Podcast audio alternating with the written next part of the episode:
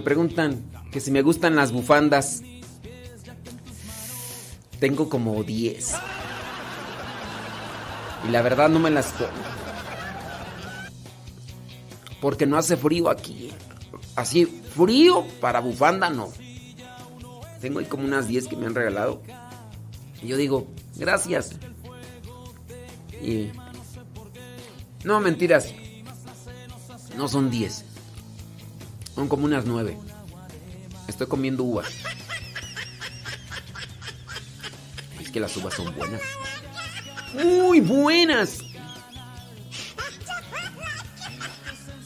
Ay, Jesús.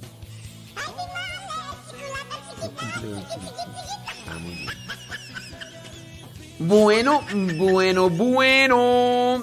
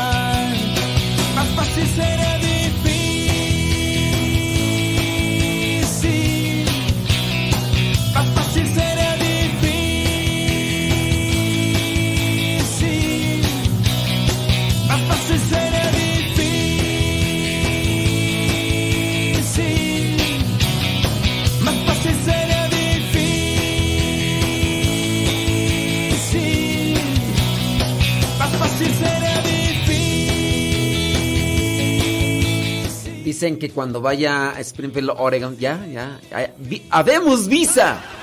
Habemos visa, ya, ya. Ya nomás voy a esperar a que a que Dios nos ponga el momento.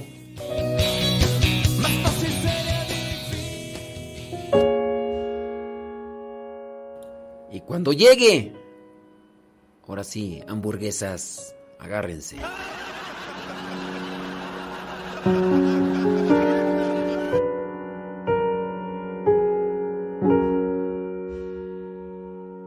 Cuanto te escuché, mis redes yo dejé y luego te seguí. Y hoy pesco para ti. No miento, yo dudé, pero en ti confié, aunque fácil no es. Hoy pesco para ti, al más yo pescaré, para que crean en ti y entiendan que sin ti no se puede vivir. Difícil sí será, pero hermoso también.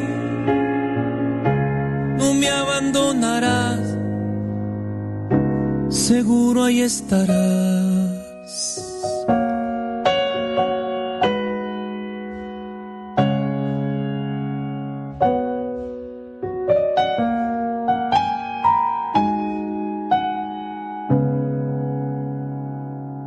Ahora es para ti la invitación de Él. Te invita a regresar y a pescar para Él. Sin miedo a ti te da, Él te lo quitará, pues es mucha la mies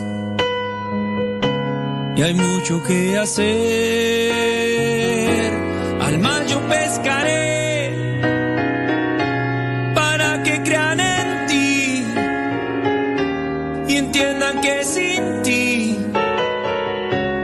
Se puede vivir. Difícil sí será, pero hermoso también.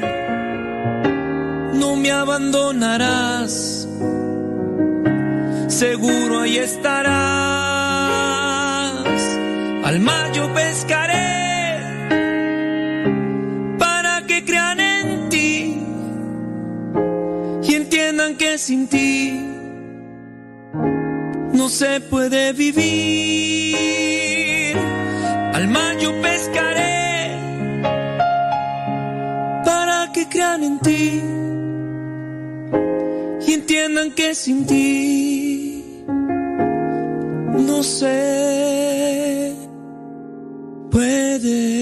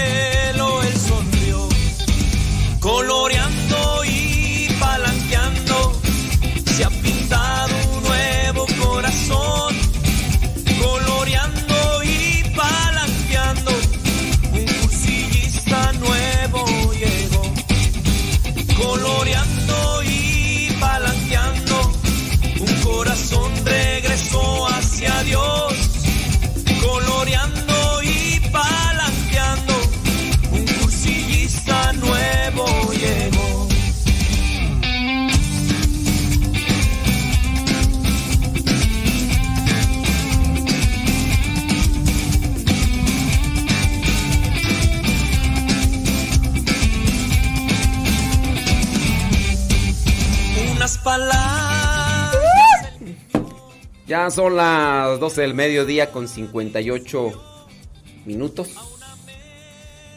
¿Y qué quieres que te diga? No, pues que Dios te bendiga. Mándenos sus mensajitos por el Telegram. Estamos a unos cuantos minutos de iniciar ya conexión con Radio María.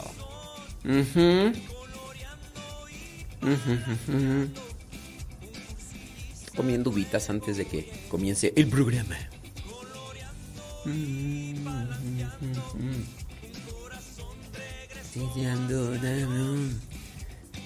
Sí, listo.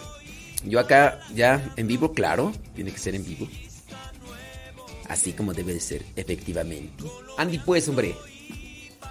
Vamos a darle, vamos a darle. Nuevo corazón, coloreando y palanqueando. Un cursillista nuevo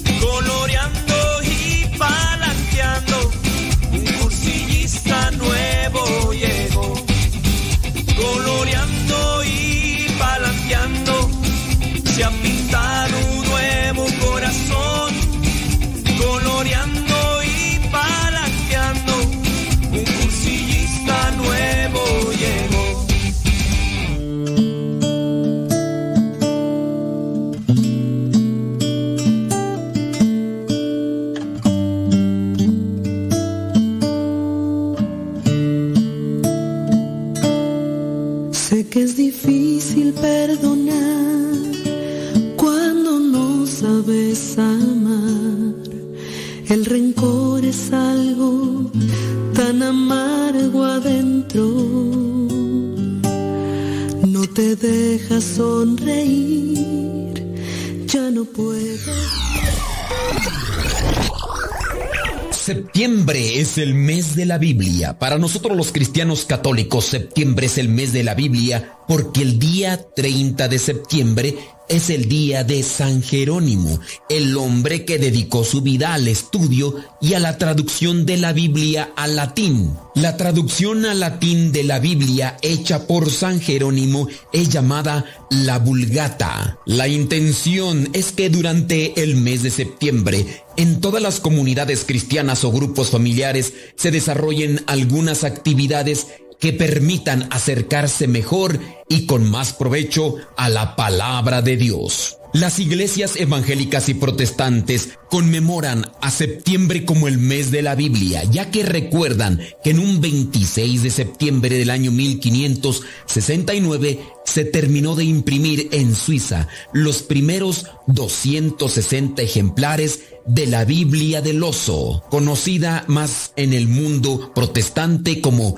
la primera Biblia en español. Esta traducción fue realizada por Casiodoro de Reina y posteriormente sería revisada por Cipriano de Valera. Así nacería con el tiempo la Biblia Reina Valera, la Biblia protestante de mayor circulación entre los cristianos no católicos. Aunque ciertamente esta Biblia no fue la primera en traducirse al español, ya que en el año 1280 se terminó de imprimir la que fue realmente la primera Biblia en español, llamada la Biblia Alfonsina. Su traducción se dio por el encargo del rey Alfonso X, quien buscaba tener una biblioteca con toda la historia del mundo, desde el Génesis hasta la vida de su padre, el rey Fernando III. Lo que sí es cierto es que la Biblia del oso o mejor conocida en la actualidad como la Biblia Reina Valera, fue la primera Biblia en español de divulgación masiva. Y eso no se debe a que la Iglesia Católica haya querido ocultar la Biblia, como creen muchos enemigos del catolicismo.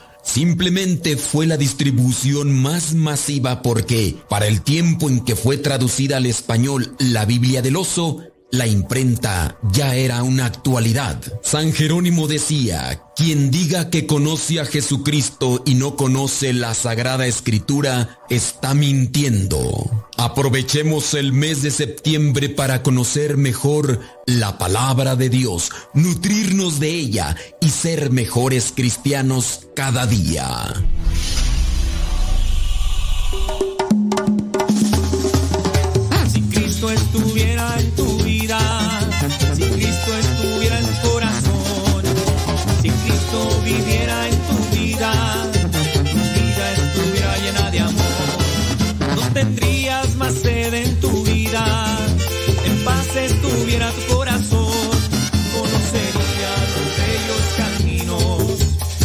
Cristo tiene para vos. Si Cristo viviera en tu vida, si Cristo estuviera en tu corazón, si Cristo viviera en tu vida, tu vida estuviera llena de amor.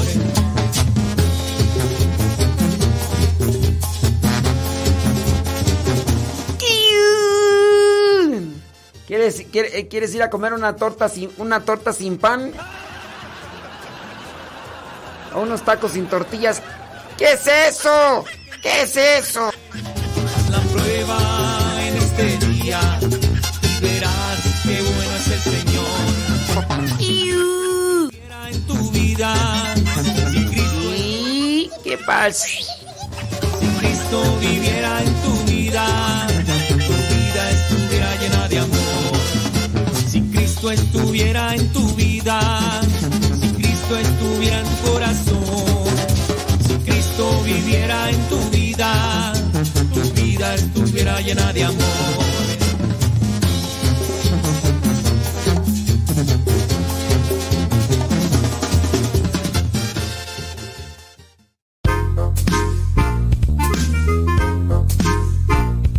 Estás escuchando el programa La Hora del Taco, aquí en Radio María.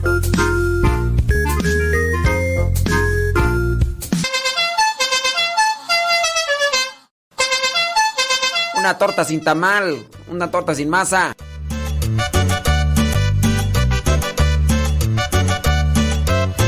Ya empezó la hora del taco. Saludos para el moresto. Taco, taco, taconazo. Taco, taco, taconazo.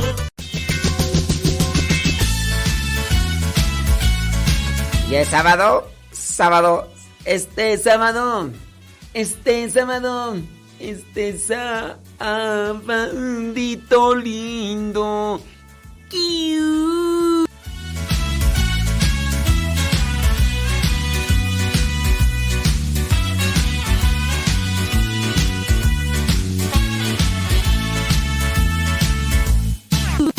Gracias a los que nos acompañan y a los que no también. Bueno, pues iniciamos en nombre sea de Dios este programa. Thank you very much. Mm, mm. Pues no que estoy a dieta. No, pues una- lo- los que están a dieta no quiere decir que ya nunca más van a comer algo que les gusta. ¿Por qué tan drásticos? ¿Por qué tan drásticos? No sean tan drásticos. Los que están a dieta, pues, pues una vez al mes, una vez cada 15 días se puede uno comer algo de lo que uno no come regularmente. ¿Por qué, ¿Por qué son tan radicales?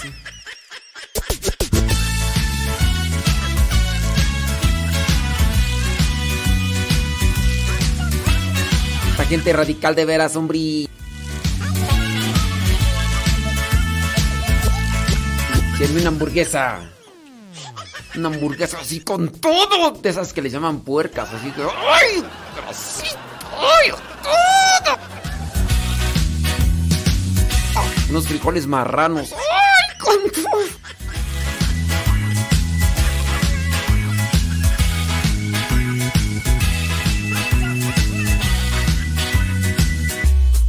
Sí le llaman así, ¿no? Fri- Frijoles rancheros, pero que son frijoles marranos porque tocino y quién, quién sabe qué tanta cosa le meten ahí, carnes. Oye, pues cómo no te van a saber sabrosos esos frijoles ahí con, con todo. Saludo con gusto donde quiera que te encuentres y como quiera que te encuentres. Gracias. Saludos a Rosilina González, allá. Eh, mm, allá en Carolina del Norte. Saludos. Ándele, Rosilina González.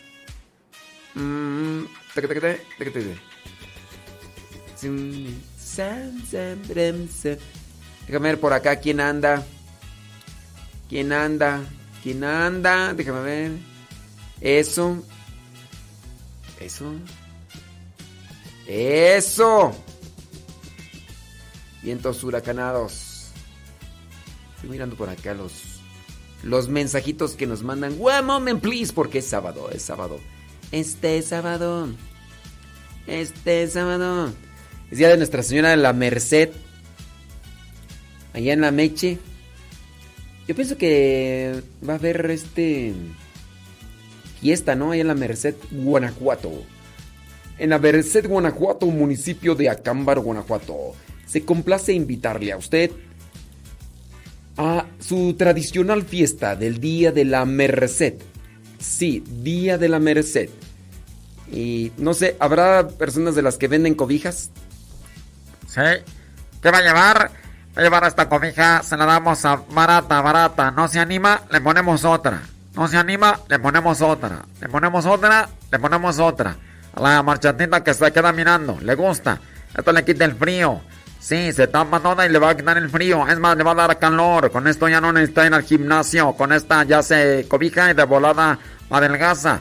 No se anima, le ponemos otra. No se anima, le ponemos otra. Otra más, otra más. Para el machatito que está mirando para allá, compadre. Llévesela para allá, mire, le va a hacer muy bien. Cuando ya la esposa no se enoje con usted, no quiera dormirse con usted, con la cobijita, va a ver que hasta ella se va a querer venir a rejonar con usted porque está calientita. Ya va a llegar tiempo de frío. Estamos en septiembre, ya viene diciembre, llega el tiempo de frío. Anímese. Este es como un segundo sol, le cobija muy sabroso, muy contento, anímese. No se anima, le ponemos otro. Le ponemos otro, no se anima. Ándele pues. Y así las cosas, hombre. Ay.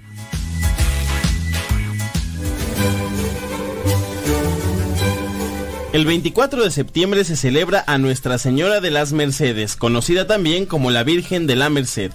Se le da este nombre a la Virgen por una comunidad de religiosos que se dedicaron desde el siglo XIII a ayudar a los que eran secuestrados por los musulmanes. La comunidad de religiosos se llamó de la Merced.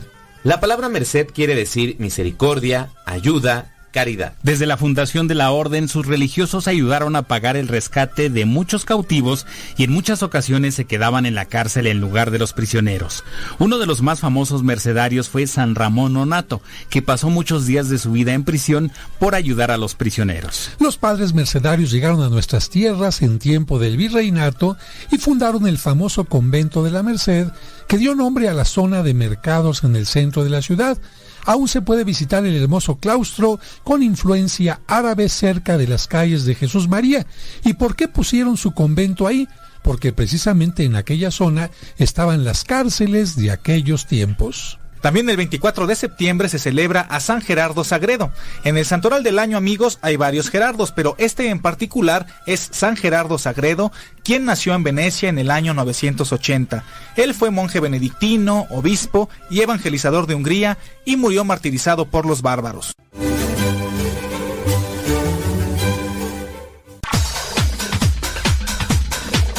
Santo no es aquel que nunca ha pecado, sino aquel que se levantó de sus miserias. Vamos a escuchar el segmento El Santoral de hoy y aprendamos de aquellos hombres algunas enseñanzas para poder mantenernos en el camino que nos lleve al encuentro con Cristo, es decir, en el camino de la santidad.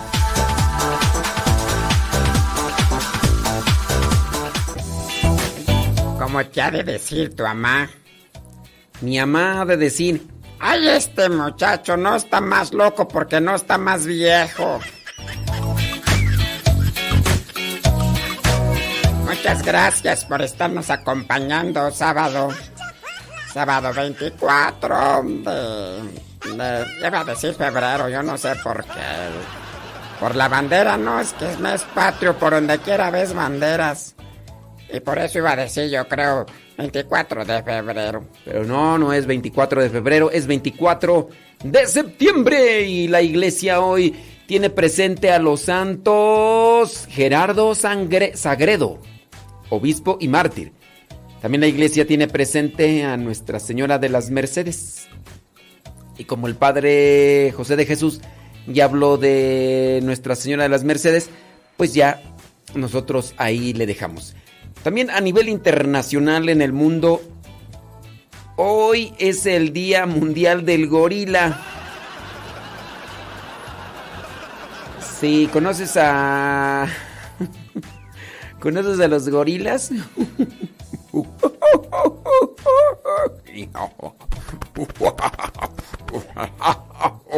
¿Conoces a los...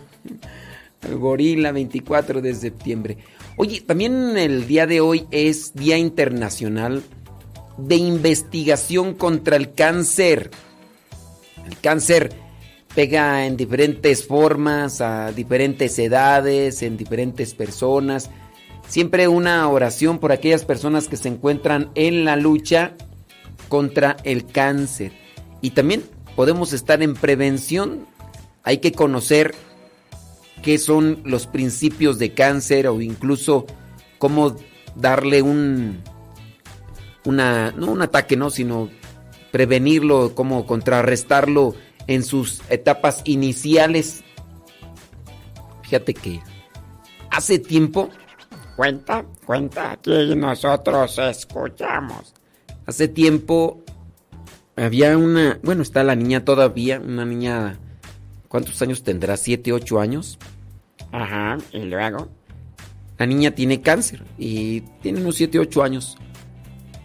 Una señora de las que iban al grupo, cuando pues se dio cuenta que la niña tenía cáncer y que la estaban llevando a terapias, a la quimioterapia y todo eso que, que se realizan, entonces la señora en, en un momento así como de plática, ella dijo, híjole, es muy duro su sufrimiento. La señora, pues no estaba así como que tú digas, uy, ya estaba en los 100 años, ¿no? La señora, pues yo así a ojo de mal cubero le tanté unos 55 años o 60. Algo así. Ponle, es que ya mm, tenía, bueno, a lo mejor tenía un poquito más de 60, unos 65 años. Yo le conocí solamente a una hija que le acompañaba a la misa. Y bueno, la señora cuando vio a esta niñita que tenía cáncer, la señora dijo, ay Dios, ¿por qué no le quitas el cáncer a esta niña y me lo das a mí? Dice, ella le hace falta mucho por vivir, dice, y yo ya he vivido tanto. Ay, yo estaría más dispuesta a tener el cáncer que ella. Eso lo mencionó varias veces. Y, los demás le dijeron, no, no, no sabes lo que dices. Dice, sí, yo no sé por qué mejor Dios no me da a mí el cáncer. Y bueno, este, al poco tiempo la señora empezó a estar mal en su organismo. La llevan al doctor, principios de cáncer, no sé, no recuerdo en qué parte del cuerpo le dio, y fue un cáncer fulminante. En meses, así, en un mes, dos meses, se acabó la señora. Creo que era cáncer de seno y la niñita se recuperó. La niñita al parecer ya recobró su cabello y todo. Y, y la niñita pareciera ser que ya venció la lucha contra el cáncer. Pero la otra señora murió. La otra señora murió y, murió de cáncer. Entonces, el esposo, pues entre esa sorpresa, así como tal, me acuerdo que se me acercaba y pedía oración y todo. Y se dio cuenta de todo el trabajo pues que hacía apostólicamente y lo que hacía su señora esposa por querer ayudar a los demás. Recuerdo a la señora porque regularmente cuando teníamos misa los sábados en la mañana, allá en la otra capilla donde estábamos, ahí estaba presente la señora y regularmente la mirábamos en misas de la tarde que teníamos, porque teníamos misa todos los días a las 7 de la noche y los sábados en la mañana, ahí la miraba yo la señora presente, una señora muy acercada y, y se nos adelantó. se nos adelantó y, y así pasa. Bueno, hoy es Día Internacional de la Investigación contra el Cáncer, tanto hombre como mujer. Yo creo que pues debemos de poner atención a esto. Día Mundial, ¿de qué más tú? Del cáncer de tiroides. Día Mundial del Cáncer de Tiroides. También pues la tiroides, ¿verdad? hipo, hipertiroides. Tantas cosas, ¿no? Que se han encontrado ahora en la- y que pues hacen que las personas sufran. Entonces hay, que también tener mucho cuidado con eso. Con eso de la tiroides. De repente está muy depresivo, muy triste y pues no se sabe. Ay, tú ya, déjate payasadas, hombre. Ay, tú nada, no necesitas tu médico. Tú nada más con que, con que ya te pongas así. No, no sabes. A veces ya es una enfermedad como tal para los que sufren de la tiroides. Y habrá gente que no sabe que sufre la tiroides. Habrá gente. Y, y bueno, pues traten ahí poner mucha atención. Oye, pues también el, es Día Internacional del Conejo. Ah, pues. Sí, el conejo. Conejo de Pascua. Y mándenos un mensajito. Su pregunta, señores, señores, muchísimas gracias por estarnos acompañando. Déjame ver por acá si nos mandan saluditos, dice María Leonor Melendres desde Tampico, Tamaulipas, gracias. Evita Valderas desde Tecate, Baja California, gracias. Saludos, dice desde San Francisco del Rincón, Guanajuato, Eva Meléndez. Ándele pues. Saludos allá a los caminantes. Una palomita. Betty Galván, gracias. Betty por ahí por lo de los muñecos. Gracias. Saludos Betty Galván y a sus chamacos. Chamacos. Saludos, dice tu, tu, turu, turu. Saludos a toda la gente de Texcoco, a Angélica Bari, Rocío Blasio Ban- Banda y al doctor Ere- Eric Estrada Lugo. ¿A poco sí? Ahí, ahí en. Ahí en Texcoco hay un doctor así que con ese nombre, ¿no? Y es muy, muy famoso. Olivia Esquives, tú, tú trabajas ahí, de hecho está mm, enfrente de. Enfrente de la Universidad Chapingo, ¿no? Uno de sus consultorios que se dedican mucho a recetar, pues, eh, cosas naturales. Cosas naturales de las que yo digo, hay que apostar mucho por eso de las cosas naturales, ya cuando las cosas naturales, pues no. Las cosas naturales incluso como prevención principalmente, ¿no? Sí, sí, incluso hablando hasta del cáncer, hay muchas cosas que se presentan para remediar los problemas y todo. Incluso algunos dicen que se han curado con puras cosas naturales. Yo digo que los organismos, los organismos siempre pues, están de diferente manera y, y pueden responder. Saludos a Vanessa Zapata allá en Dallas, Texas. Gracias. Odalis, allá en Perú. Gracias. Ándele pues. So- sobres, echarle muchas ganas. Saludos, dice desde California, Olivia Esquives González. Saludos. Gracias, pues. Déjame ver por acá quién más saluda. Lidia Duarte desde La Puente, California. Gracias. José Miguel Preciado desde Culiacán, Sinaloa. Dice, pide banco de oración por el equipo diocesano de servicio de la Escuela de la Cruz. Ándele, bueno, pues vamos a tenerlos presente ahí en la oración. Saludos a Abraham. Abraham, abran las puertas, señores. Ya, ya a las canelitas ya las... Ah, que muy bien, fueron tres. Saludos. Abraham. Abraham. Ahí está con Rocío, es todo. Ahí en Boyeros. Margarita Esteban desde la Florida, presente y escuchando, dice, ella se va a comer una rica barbacoa con sus tortillas. Sobres. Sobres. Nos vemos al rato, Abraham. Saludos, órale pues. Dice, qué bueno que usted pueda comer muchas cosas, padre. Yo no puedo a raíz de... Dice que doña Carmen le dio cáncer. Dice, con las radia- radiaciones, a ver, a ver si muchas, gracias a Dios, salió de triste enfermedad. Su cáncer fue ser servicio, servicio uterino. No, no, no es cervico uterino. Bueno, ella dice que es servicio uterino. Yo como no conozco de esas cosas, a lo mejor sí puede ser que sea servicio uterino. Bueno, dice que sigue en tratamiento. Ándele pues, pues usted. Eh, dice, tengo un oído ganglio canceroso, pero estoy en control. Bueno, pues... Cuídese mucho, no haga tantos corajes, doña Carmen. Saludos, dice, saludos desde Puebla. Gracias, Elene, muchas gracias por escucharnos allí en Puebla. Thank you very much. Delfina Déctor, saludos desde Orange, California. Trabajando en limpieza de casas y escuchando el programa. Ándele, pues, espero que le, que le alegre. Sí, eso. Saludos al porro, con todo. Que vamos a ir a vender cobijas. Vamos a vender cobijas. Aquí están vendiendo en la librería aquí de Centro Nacional de Reconciliación. Así que Como no, con todo gusto vamos a vender las cobijas a todos los que tienen frío y a los que no también, las cobijas, mira las cobijas baratitas, baratitas las cobijas. Y obres, sobres, sobres, sobres, ya son 23 minutos.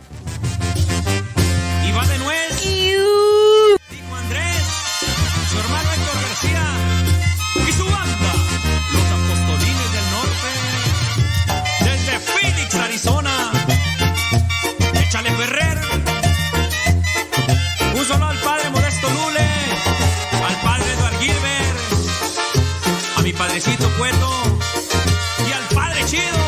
¡Vámonos! En la oscuridad vivía yo, muy alejado de mi Señor. Creía todo menos en ti, porque a todo decía que sí. La bruja Panchita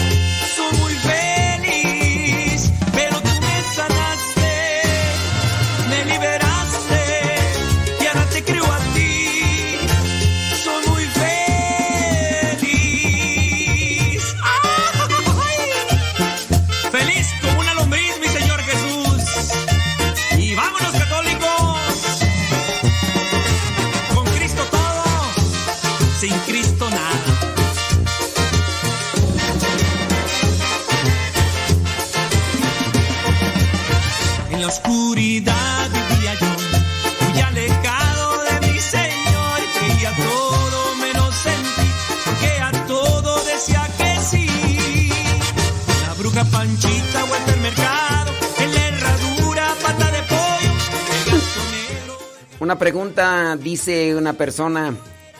¿Los sacerdotes tienen sueldo o cómo manejan ese aspecto para yo explicar a unas personas que luego les gusta criticar a la iglesia? Ahorita se lo respondemos.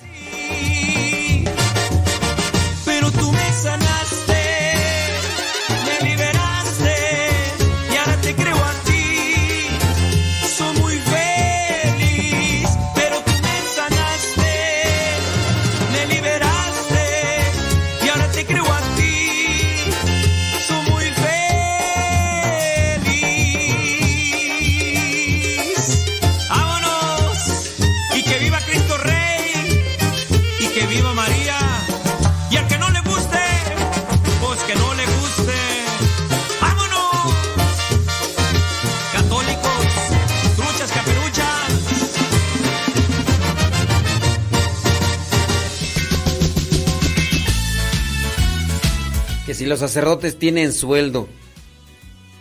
Mm, no todos. Algunos reciben una bonificación llamada estipendio. Los que reciben esa bonificación son los que bajo la administración diocesana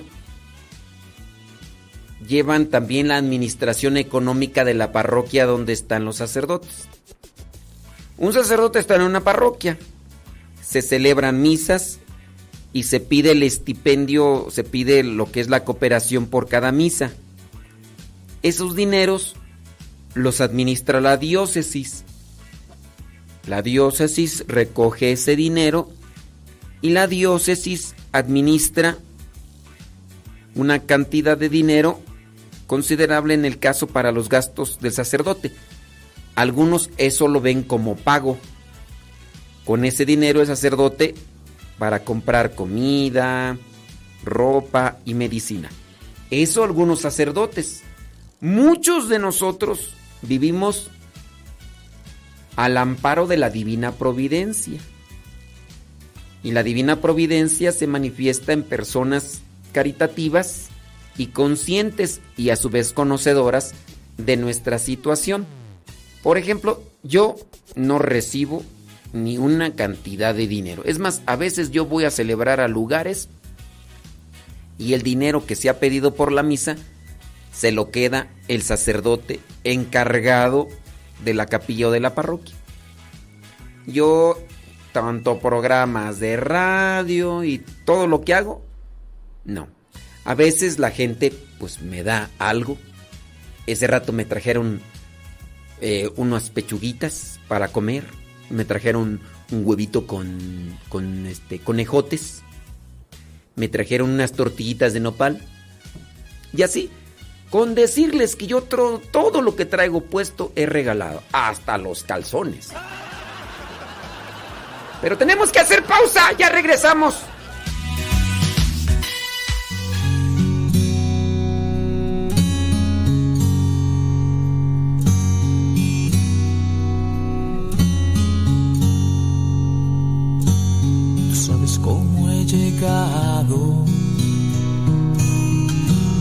Conoces bien mi vivir.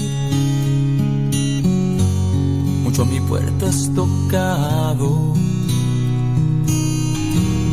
Por fin te voy a abrir.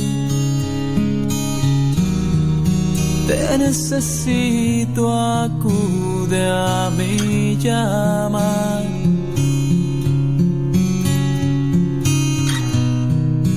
vengo a pedirte, hoy vengo a dar.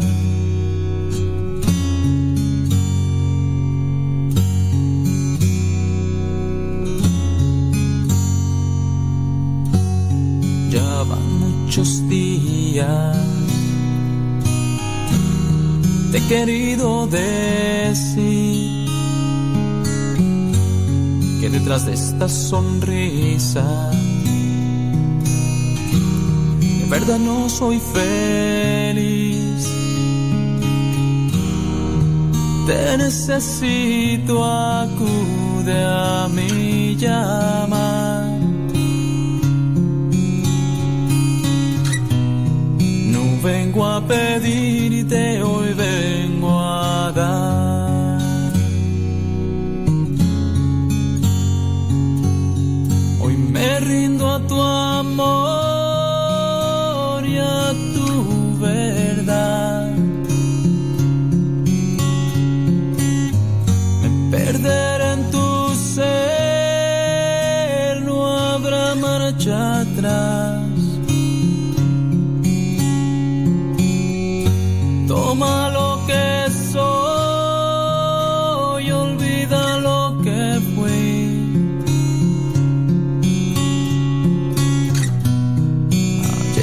pasó, yo hoy soy de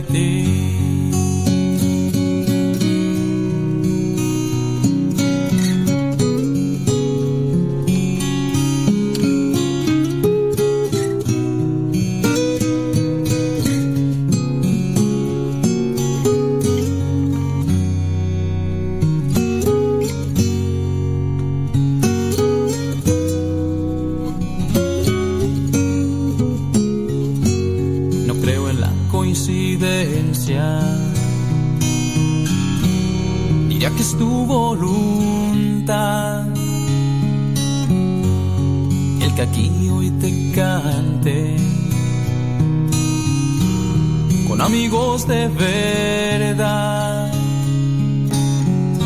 A través de ellos te he podido ver. Gracias amigos por perder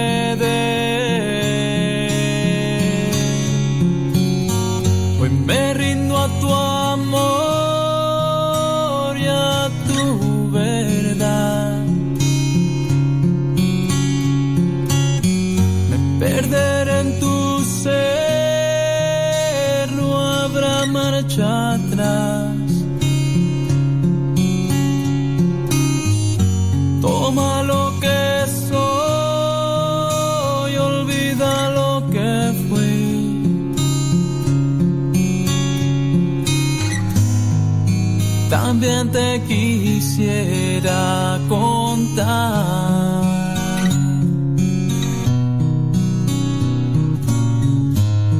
No vengo a pedirte, hoy vengo a dar.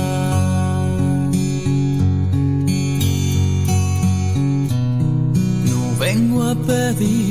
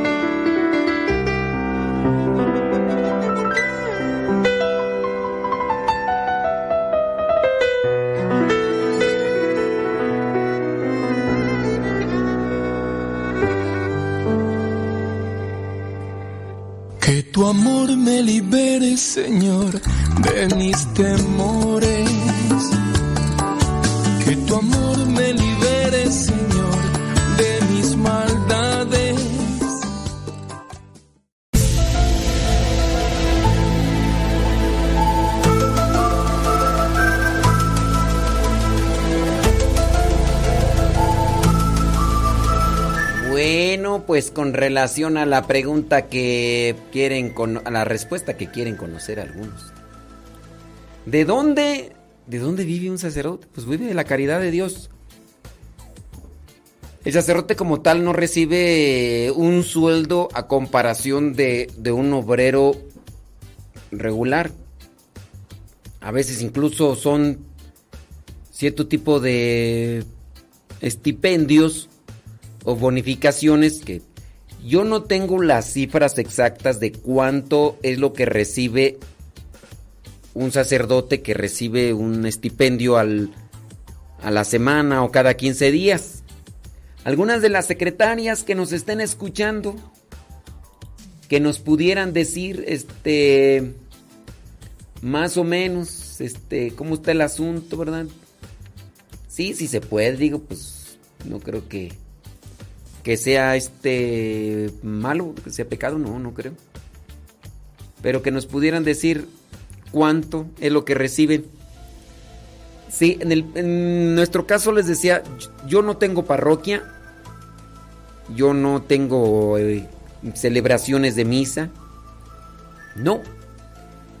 Y bueno, incluso todavía yo les puedo poner una situación más difícil. Nosotros aquí estamos en una casa de retiros. Al mismo tiempo es casa de formación. Aquí hay más de 80 jóvenes preparándose para ser misioneros.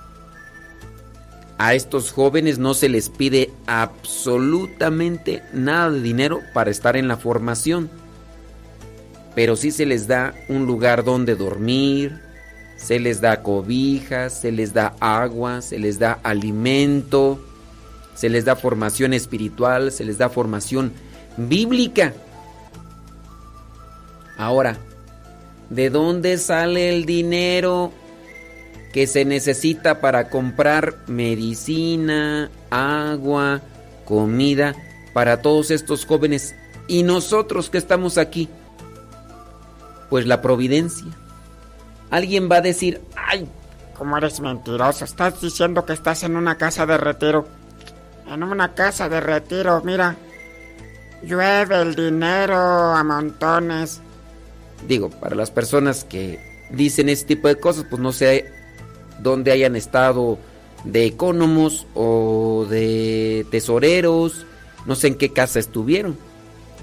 Acuérdense que incluso estamos saliendo de una situación de pandemia que pues nos ha impedido realizar apostolados y pues aquí de lo que se pide para la alimentación en la casa de retiros no es que sea una una cuota excesiva. Miren, se pide 200 pesos y con esos 200 pesos se les da comida, cena, desayuno y comida. Se les da cuatro comidas, cuatro comidas en los, en los dos días. Y también se les ofrece cursos bíblicos, asistencia espiritual, un lugar, un lugar donde dormir y están todas las instalaciones. Digo, por 200 pesos, yo no sé quién de ustedes, así como tal, pueda ir a comer a un lugar cuatro, pueda ir a tener cuatro comidas por 200 pesos. Aquí son las cuatro comidas, los temas, la misa y también se les da un acompañamiento espiritual. Tú podrás decir, es que ahí puros frijoles. Pues, chécate cuánto cuestan los frijoles, chécate cuánto cuesta el aceite y todo. Son, son muchísimas cosas. Ahora la pregunta es, ¿cómo le hacemos para subsistir los más de 90 personas que estamos aquí en, este, en esta casa de retiros? Toda la pandemia, que no ha habido retiros, apenas empiezan a venir. Y a veces vienen al retiro unas 10, 20 personas. Y algunas de ellas vienen con niños, pues obviamente a los niños se les cobra los 200 pesos. ¿Cómo le hemos hecho nosotros? Yo les decía, yo todo lo que traigo es en parte regalado, o sea, me lo ha ofrecido alguien. Les digo hasta calzones, yo, o sea... Y, y hay gente pues que habla sin conocimiento, habla sin fe. Ahora, alguien preguntaba por ahí, no me acuerdo quién, que si los sacerdotes podemos tener casa. Bueno, pues les digo, ahí se tendría que analizar situaciones muy particulares. Los sacerdotes, como saben, estamos de un lado a otro. Aunque sea un sacerdote secular, también está de un lado a otro. No es que se quede en una misma casa.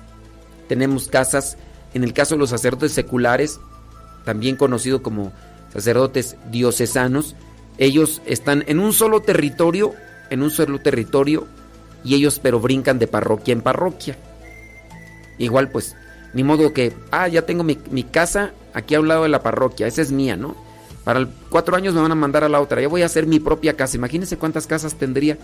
Entonces son casas parroquiales que se van ocupando, que son, en este caso, propiedad de la diócesis, son territorios de la diócesis, que administra la diócesis para el servicio.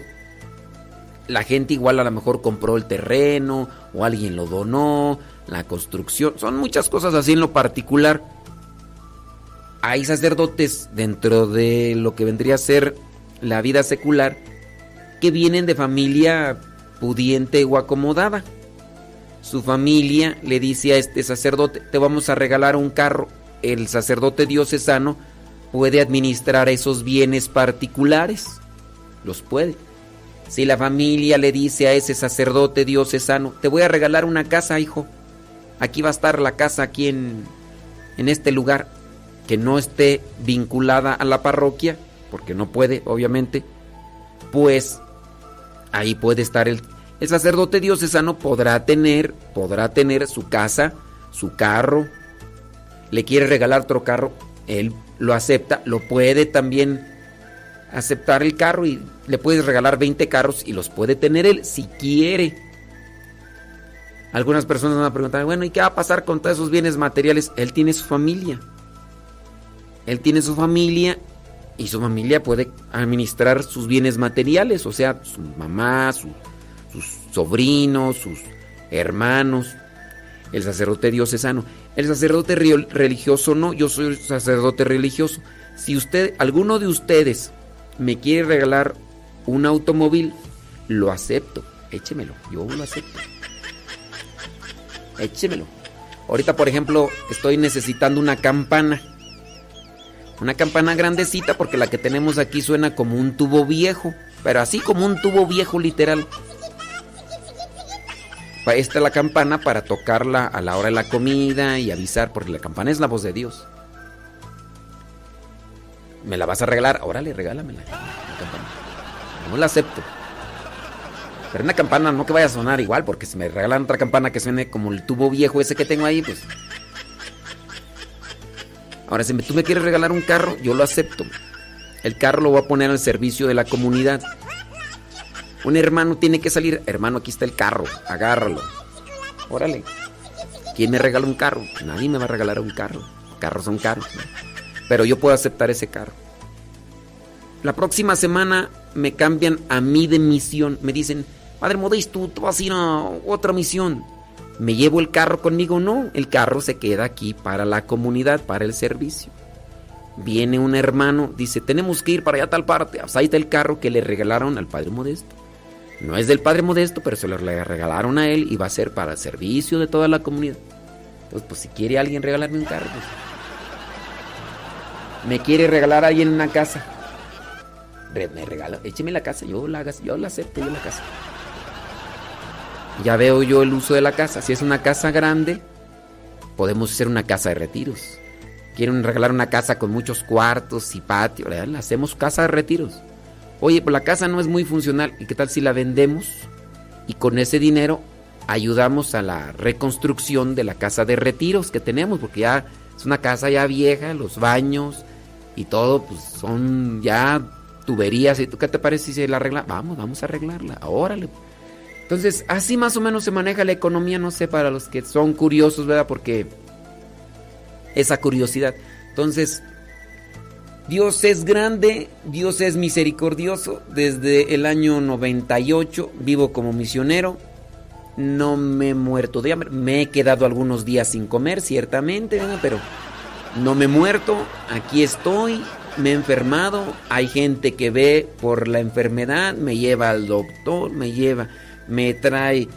Ese rato me trajeron unas frutitas. Me trajeron una, una pechuguita. Me trajeron ejotitos con huevo. Mira, no, ahorita tengo ahí problemas con los triglicéridos no puedo comer tortillas. Bueno, me traen tortillitas de nopal, me traen cosas que puedo comer. No puedo comer pan, carbohidratos, me traen otro tipo de... Dios es grande, Dios es grande. ¿Y dónde se manifiesta la... Digo para los que... Pero hay gente, ¿verdad?, que dirá un montón de cosas sin saber dirá un montón de cosas sin haber vivido eso. Así es que esa es la respuesta grandísima para los que a veces pues no, no tienen. ¿Ya llegó Rafa Salomón? Bueno, pues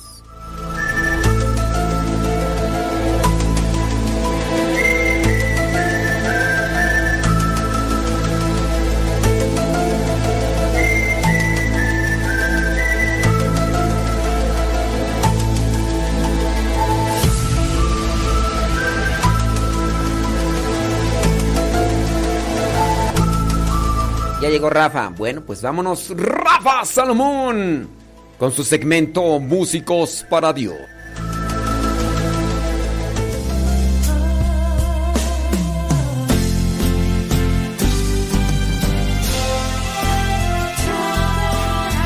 Músicos para Dios con Rafa Salomón.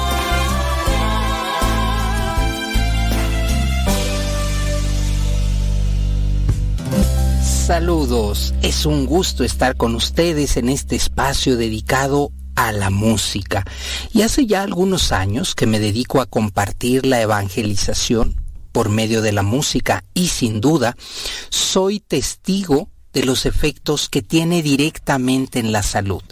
Seguramente hemos leído que la música favorece el crecimiento y desarrollo de plantas y animales, de manera que es evidente que tiene influencia directa en pues en los seres vivos. Estos efectos son enormes y de gran beneficio también para nuestra vida y basta con darnos cuenta que también tiene un impacto en nuestras emociones. De manera que los estados de ánimo son una de las causas por las que enfermamos y es nuestro sistema inmune el que se ve afectado o beneficiado. La música influye de manera contundente en nuestras emociones. ¿Alguna vez has sentido la alegría de escuchar alguna melodía? No es casualidad que te sientas bien y con más energía cuando escuchas la canción que se sincroniza con los latidos de tu corazón. Muchas causas influyen en nuestros estados de ánimo, como la letra, la melodía o el recuerdo de aquella pieza musical la persona o situación que nos hace recordar un momento en particular y especialmente en la alabanza. Cuando alabamos y la música nos gusta, pues genera algo maravilloso en nosotros. La música es capaz de hacernos volver a sentir aquello que nos gustó tanto. La alegría no se debe solo a la pieza musical. Son muchos los factores que determinan ese estado de ánimo, pero sin duda facilita el proceso. En ocasiones ignoramos el enorme poder de la música. Tan solo experimentamos sus efectos y nos fascinamos con ellos, pero si profundizamos un poco más, podríamos beneficiar nuestra salud considerablemente, no solo en la alabanza, escúchame bien, sino en la vida diaria canta, baila y muévete al ritmo de, alguna canción. Es bueno para el ánimo, es bueno para la memoria y para muchas otras funciones. Estudios recientes de la Facultad de Medicina de Wake Forest University en Estados Unidos sugirieron que nada activa el cerebro como la música. Lo acabas de escuchar muy bien. Músico para Dios. Nada activa el cerebro como la música. Así que estaríamos adorando, estaríamos evangelizando y además nos hace bien. Estamos hablando de que el órgano más beneficiado en cuanto al tema de la música, además del oído, es el cerebro.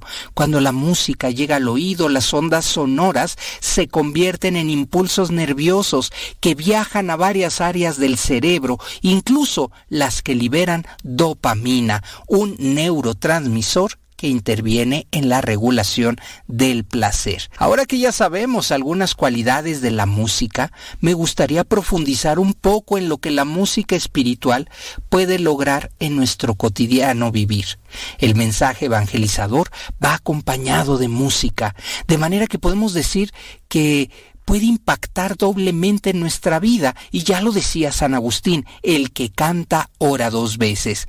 Así que una alabanza alegre o profunda no solo nos llevará a sentir los beneficios de la música, sino que permitirá experimentar la sublimación de nuestro espíritu y nos dará la maravillosa oportunidad de acercarnos al amor de Dios. Cuando los adultos cantan o interpretan juntos, sienten menos soledad y tienen una mejor calidad de vida en comparación con aquellos que no cantan y con aquellos que no bailan. Fíjense nada más cómo la música nos puede ayudar a tener beneficios directamente en nuestra salud, de tal manera que en este caminar, en la oración, la música y el espíritu, pues todo en conjunto nos va a permitir vivir una vida saludable y en plenitud. Escuchemos música, de preferencia de alabanza y de oración, para mejorar nuestra calidad y relación con Dios. Esto es muy importante. Así que músicos para Dios, el día de hoy, pues podemos descubrir que gracias a la música podemos tener salud. Esto me encanta y no solo porque pues nos beneficia, sino con este arte beneficiamos a muchos hermanos más.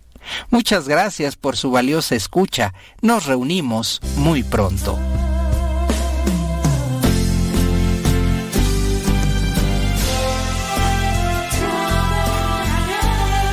Decídete ya, músicos para Dios.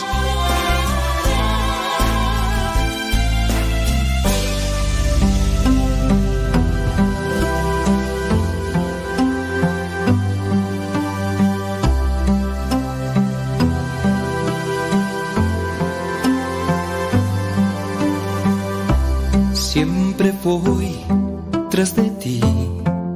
Uh, siempre iré tras de ti. Seguiré tus pasos al caminar. Eres mi fuerza, lo que necesito.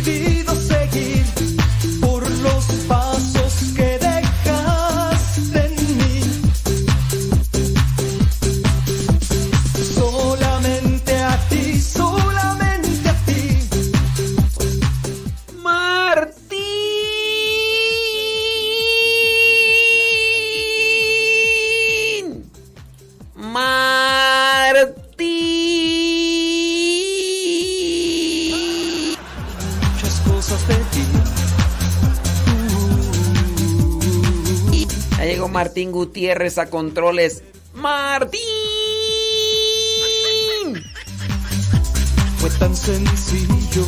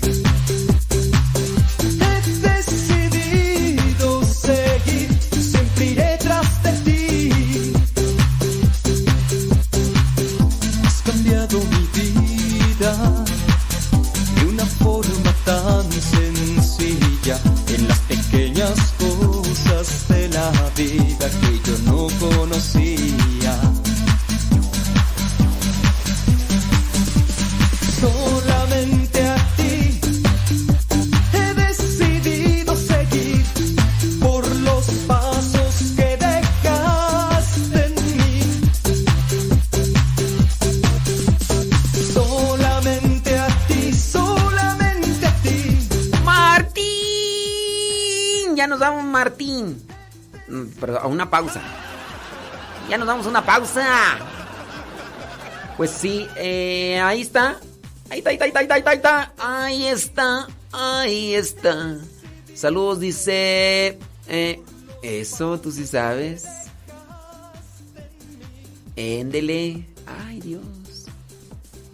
Anita, saludos. Dios te bendiga. Échale muchas ganas. Ay, esos audios que me mandaste, ¿de qué son tú? Ah, Rocío. Rocío. Bueno, señores, señores. Me dice Martín. Martín. Que ya casi nos vamos a una pausa. Ya nos vamos casi a una pausa. Viene, oye, viene por ahí la licenciada Liz Franco. Desde Guadalajara, Jalisco. Y nos va a compartir los cantos en misa. Ella es licenciada en teología. Y además, pues, también licenciada en otras cosas. Y además dirige un coro ahí en Gua- Guadalajara. No sé en qué parroquia, no nos está escuchando porque ahorita anda en la chamba, pero también está en un coro. Y ya nos vamos a la pausa. Dice Martín. Pausa, Martín. Martín. encontrarme contigo. Ahora solo te pido que me des la fuerza para avanzar.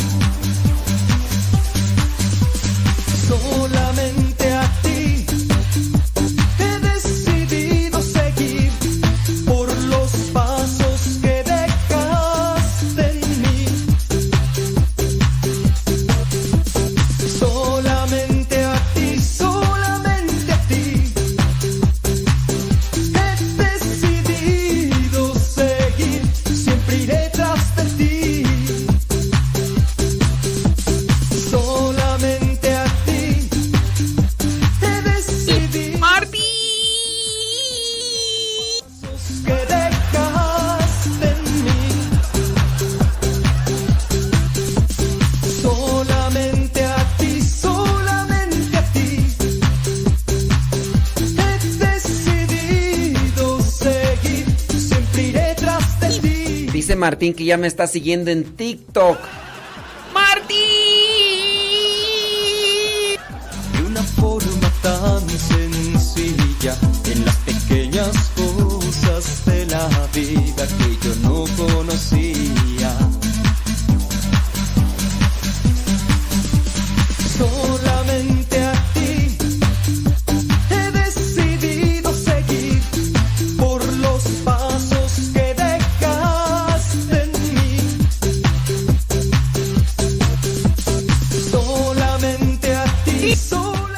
Ustedes sobra una campana, pero que se escuche bien.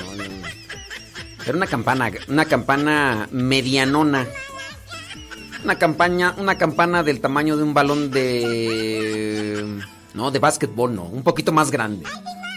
Un poquito más grande. Sí. Un poquito más grande.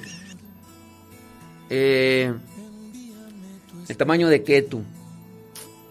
Pues un, un poquito más grande del tamaño de un balón de básquetbol, ¿no? Pues, sí, del tamaño de un balón de básquetbol, más o menos. Si por ahí les sobra una campana y dicen, ay, ya no sé qué hacer con esta campana. Ay, no. Y si quiere regalarla aquí para la casa de formación, porque la que tienen de verdad que suena como tubo viejo. ¿eh? ¡Martín! Ya me está siguiendo por TikTok. ¡Martín!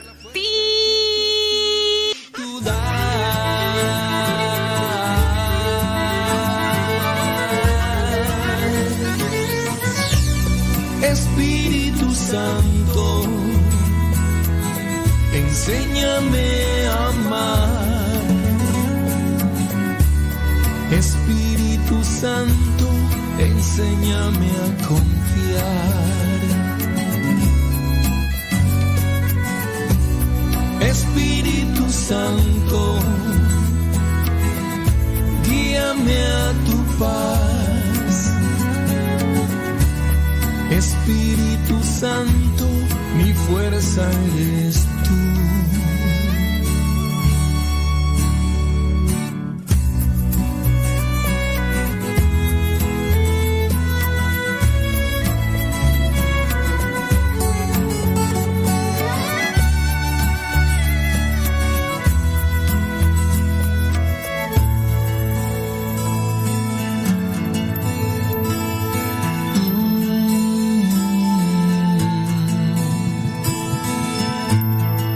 Te suplico, Dios,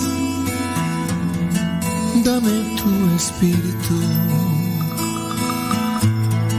Lléname, mi Dios, la vida con tu espíritu. Toda frustración se acabará, no volverá. Mi esperanza crecerá en tu amor, en tu bondad. Aunque el enemigo insistirá, me tentará, tendré la fuerza que tu espíritu da.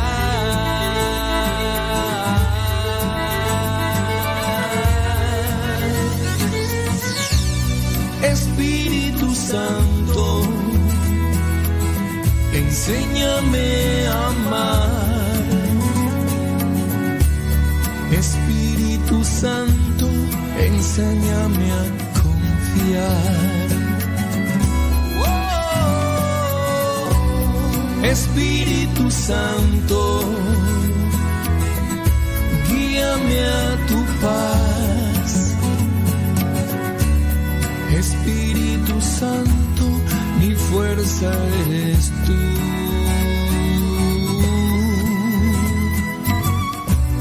Espíritu Santo,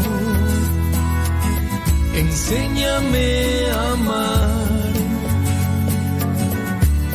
Espíritu Santo, mi fuerza eres tú.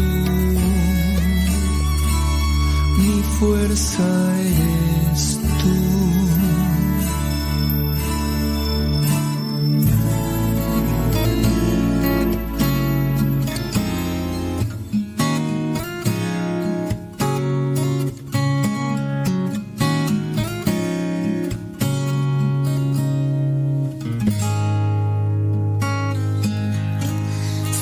Jesús, dime cómo tú haces para amarme. Si en mi interior, en mi corazón, me falta entregarme, pero tu amor puedo percibir. Llega a mí con fuerza. Gracias por confiar,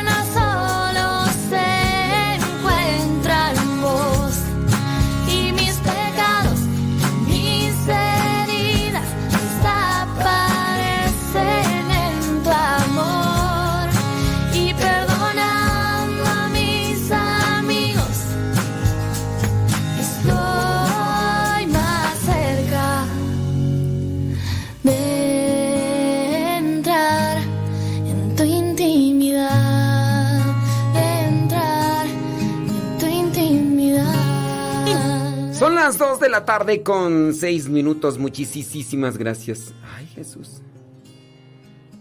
Santo cielo. Em, bueno, ahorita. Ah, ya sé, ya sé, ya sé. No sin tu ayuda que viene desde el cielo. Gracias por darme lo que necesito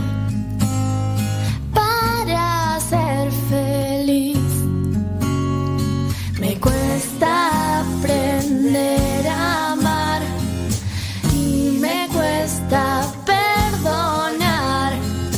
Quiero aprender. Ahí viene la licenciada Liz Franco que nos va a hablar sobre los cantos de misa. No en la misa. Sé que la 2 de la tarde con 7 minutos hora del... ¿Dije yo otro horario tú? ¿Dije, ¿Dije yo otro horario o qué? A lo mejor está... A lo mejor ando acá. No, no, está, está bien yo. Sobres. Gracias. Y perdonando a mis amigos, estoy más cerca de... Nos hacen una pregunta, dicen que desde dónde yo hago el programa. Yo estoy en San Vicente, Chicoloapan. Estado de México. Estado de México. San Vicente Chicolapan, aquí se llama Centro Nacional de Reconciliación, es una casa de retiros de los misioneros servidores de la palabra. Si Cristo estuviera en tu, vida, si quieres tanto te... corazón, si Cristo viviera en tu vida, tu vida estuviera llena de amor, no tendrías más sed en tu vida, en paz estuviera tu corazón, conocerías los bellos caminos que Cristo tiene para vos. Si Cristo viviera en tu vida, si Cristo estuviera en tu corazón, si Cristo viviera en tu vida, tu vida estuviera llena de amor.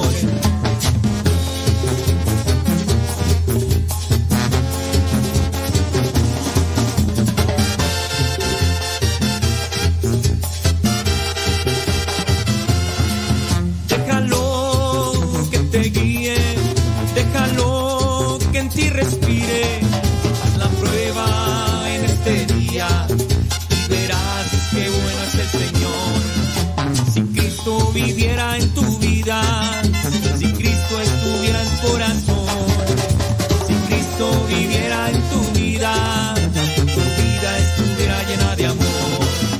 Si Cristo estuviera en tu vida, si Cristo estuviera en tu corazón, si Cristo viviera en tu vida, tu vida estuviera llena de amor.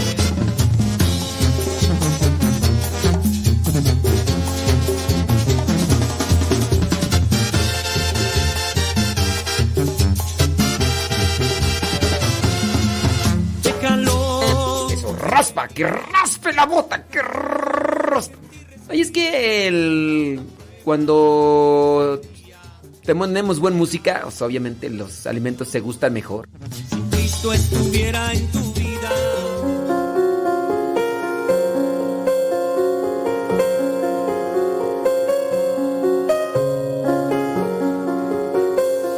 Hello, hello. El día de hoy quisiera dedicar esta cápsula a todos aquellos que comparten apostolado conmigo. Me refiero a todos los coros que tenemos el grande honor y privilegio de cantar en misa. Cantar bonito es importante, sí, no queremos entorpecer o distraer a la gente. Sin embargo, nuestra misión como coros va más allá de solo cantar bonito o de amenizar la misa.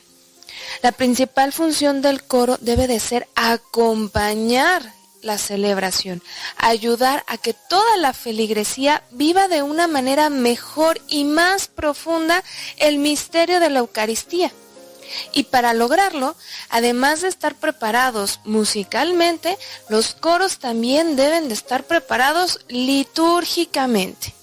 El día de hoy te voy a dar algunos tips acerca de cómo escoger mejor tus cantos dependiendo la necesidad. Primero tenemos que tener claras dos cosas. Uno, cada una de las partes de la misa y dos, el tiempo litúrgico en el que nos encontramos. Vamos a ir primero platicando brevemente acerca de las partes de la misa y qué cantos son los apropiados. Iniciamos con el canto de entrada. El sacerdote entra a la parroquia o a la capilla. En estos cantos se suele hablar de temas de peregrinación, de la alegría de ir al encuentro del Señor. Por eso es el canto de entrada. Estamos alegres porque llegamos a misa. Después, en los ritos iniciales, vamos a tener el Señor ten piedad. Es importante que en este canto no nos pongamos tan creativos, porque hay que diferenciar cuando nuestro canto acompaña un momento, como es el caso de canto de entrada, y cuando nuestro canto es parte del rito, es una parte de la misa, como el Señor ten piedad. El Señor ten piedad que escojas solo puede decir eso. Señor ten piedad de nosotros, Cristo ten piedad de nosotros, Señor ten piedad de nosotros. Cualquier adición lo hace no litúrgico. Inmediatamente después tenemos el gloria. Mismo caso que con el Señor ten piedad. No nos podemos poner creativos con la letra. El himno de gloria es parte de la celebración. No acompañamos un momento. Te invito a que busques en tu hojita parroquial, seguramente ahí está escrito el himno del Gloria. Compáralo con el Gloria que tú estás cantando. Si dice lo mismo, tu Gloria es correcto y es litúrgico. Entramos con la liturgia de la palabra. Y previo a la proclamación del Evangelio se entona el aleluya. Aleluya que significa alabado sea Dios. Exclusivamente debemos de decir esta palabra, más estrofas o versos no son litúrgicos, solamente el aleluya. Viene el Evangelio, la homilía, la profesión de fe y las preces. Termina la liturgia de la palabra y entramos con la litúrgica, liturgia eucarística. Esta parte de la misa inicia con el ofertorio. Este canto es de acompañamiento. Mientras el sacerdote ofrece los dones de pan y vino, el coro canta un canto que precisamente hable de eso, de ofrecer los dones de pan y vino. También puede hablar acerca de ofrecer la vida, las penas, las metas. Pero en primer lugar tenemos que hablar acerca de los dones que momentos después se convertirán en el cuerpo y la sangre del Señor.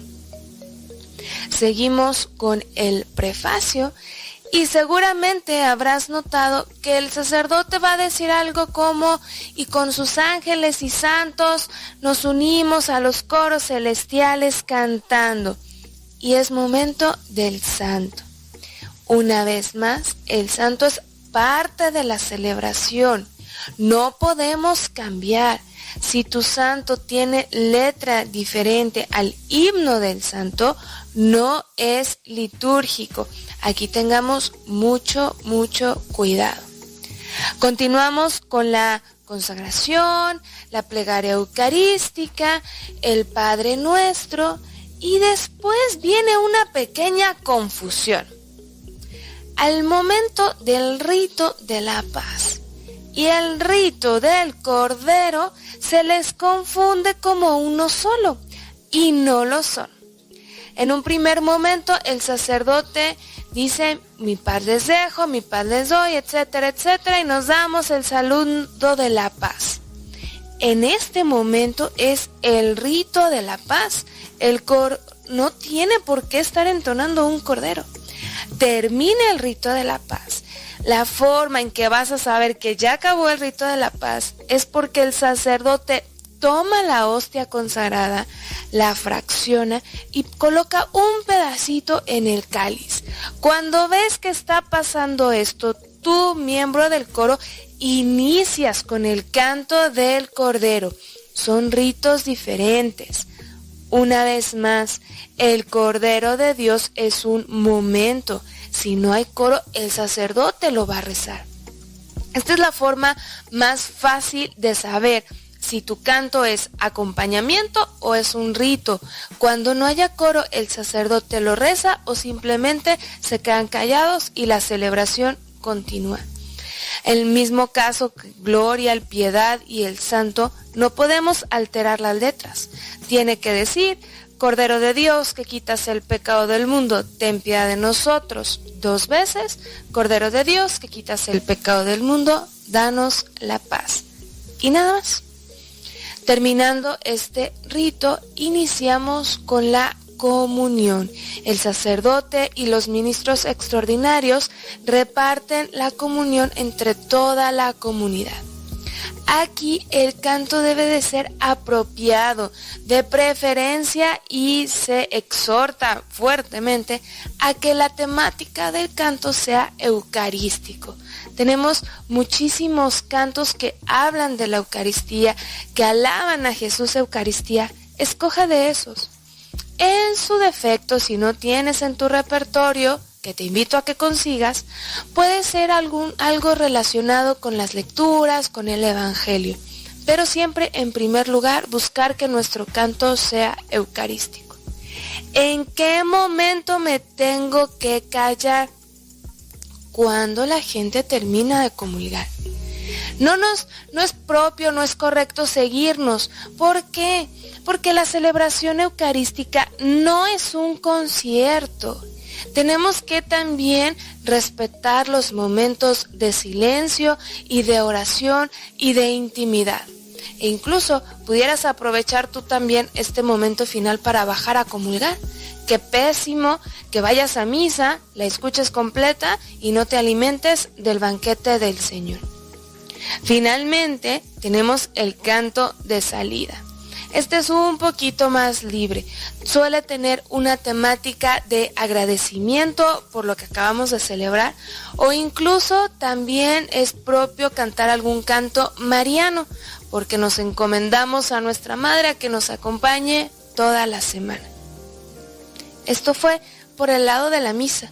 Ahora con los tiempos litúrgicos, ¿en qué tengo que observar? Por ejemplo, en el Adviento se omite el Gloria, pero sí se canta el Aleluya. En Cuaresma se omite el Gloria y en lugar del Aleluya vamos a tener honor y gloria. Mismo caso, en Navidad procuremos cantar villancicos. En tiempos de cuaresma a lo mejor un canto un poquito más penitencial. No se eh, invita a que haya tantos instrumentos. ¿Acaso la guitarra o el más básico que tengas en tu coro.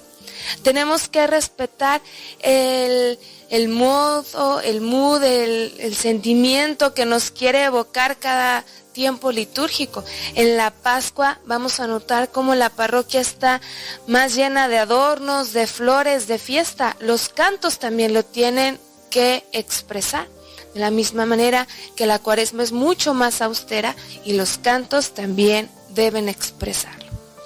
Espero que esta cápsula, esta repasadita muy express, te ayude a ti coro a escoger mejor tus cantos y te invito de la manera más fervorosa te acerques a tu parroquia, a tu señor cura, a tu vicario, al encargado de la pastora litúrgica para que tengas constante comunicación y asesoramiento. Esto fue todo por hoy. Yo soy Liz Franco y recuerda, razona, cree, ama y contempla.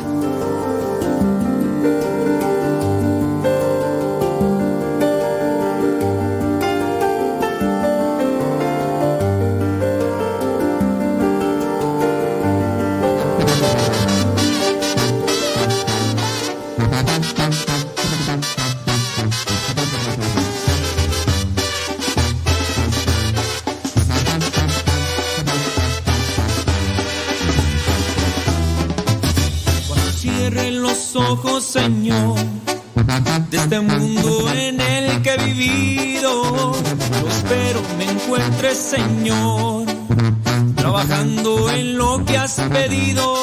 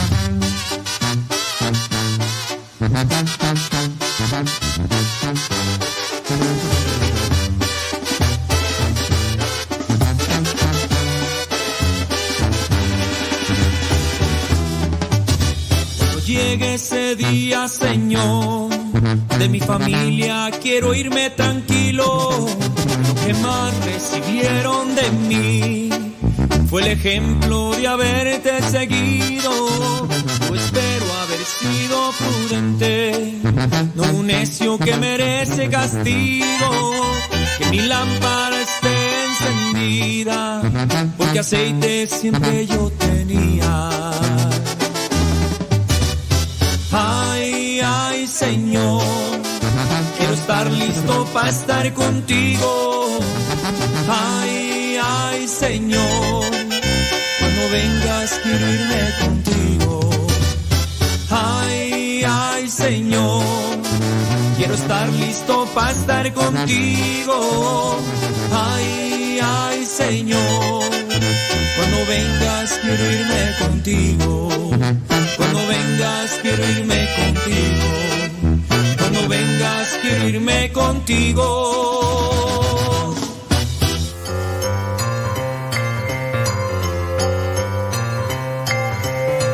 Vámonos con una pregunta bíblica que viene a ser una curiosidad, pero es interesante. La pregunta es,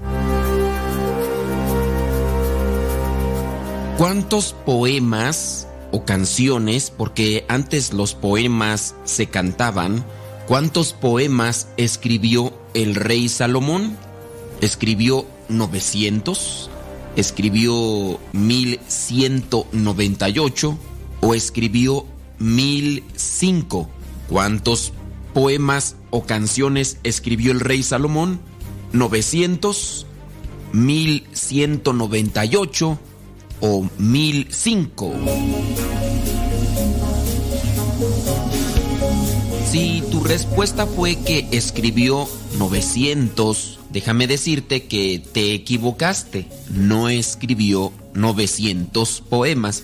Si dijiste 1198, pues tampoco. Los poemas o canciones que llegó a escribir el rey Salomón fueron 1005. 1005 poemas que obviamente se cantaban, eran canciones. Aquí lo podemos verificar en la Biblia, en el primer libro de los Reyes, capítulo 4, versículo 32, donde dice, pronunció tres mil proverbios y compuso mil cinco poemas. Mil cinco poemas escribió el rey Salomón. Dios nos ha dado muchos talentos. Lamentablemente, pocos se han aventurado a querer descubrir esos talentos. Hay personas que tendrán talentos para componer, pero nunca se han dado ese tiempo para escribir. O algunas se rendirán en el primer intento. A lo mejor tienes talento para escribir artículos, para escribir novelas, para escribir poemas, o para pintar, o para tocar algún instrumento, o varios instrumentos. Muchos pueden tener estos talentos y la verdad quedan ahí guardados, enterrados, sin ser utilizados para el servicio de los demás. ¿Cuántas veces no has participado de misa y no hay quien pueda dirigir el canto en la misa? Así otras cosas más que son siempre necesarias e importantes. Nosotros muchas veces somos flojos, apáticos y no nos queremos esforzar. Me viene a la mente ahorita personas que se han detenido en su intento de escribir después de que escribieron un artículo y no se los publicaron, ya no siguieron escribiendo más, pero eso sí, llegan a reclamar que los artículos de otras personas sí son publicados en los periódicos o en las revistas, pero no se fijan cuántas veces han escrito antes de que esos artículos salgan publicados en esos periódicos o en esas revistas. Habrá algunos cantantes católicos que mirarán con cierto tipo de envidia a otros cantantes que son más famosos que ellos y pensarán que es cuestión de suerte que ellos sean más invitados a conciertos o que tengan más discos vendidos, pero no se han fijado cuánto han trabajado antes para poder llegar a donde se encuentran en este momento. No dejemos que la envidia nos contamine, pero tampoco no dejemos que la apatía venga a sepultar los talentos que Dios nos dio. Salomón escribió mil cinco poemas, 1005 canciones. ¿Cuántos talentos has descubierto últimamente en tu vida? Sé inquieto, sé atrevido, sé arriesgado para descubrir esos talentos y ponerlos al servicio de los demás.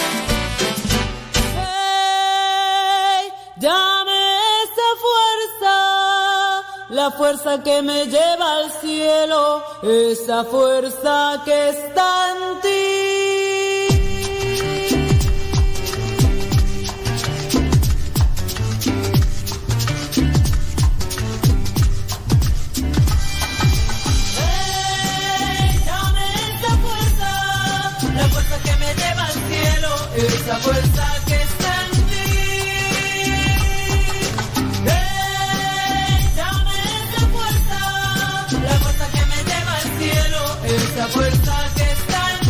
Yo, yo, yo me levanto con la cara en el suelo. No tengo trabajo, no tengo ningún consuelo. Solo tengo deudas y muchas preocupaciones. Pues día a día cargo con las mismas sensaciones. Mi vida iba para abajo, es lo que yo había visto. No conocía al Mesías, el Señor llamado Cristo. Solamente hablaba de dinero y de pobreza. Hacía lo que fuera por llevar pan a mi mesa. Pero me olvidaba de quién era en realidad.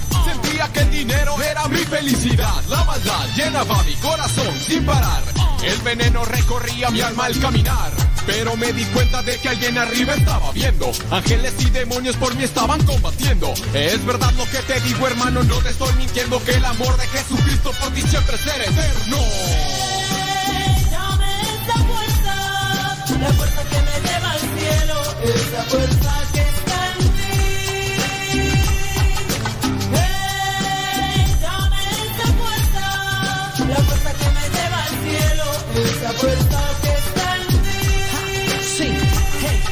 Lléname de energía, lléname de tu entusiasmo. Llévame de tu mano, la cual a veces he soltado. Nunca la he olvidado, por eso vengo a tus brazos. Y como todo hijo, mucho me he equivocado. Rescátame del mundo, lléname de tu amistad.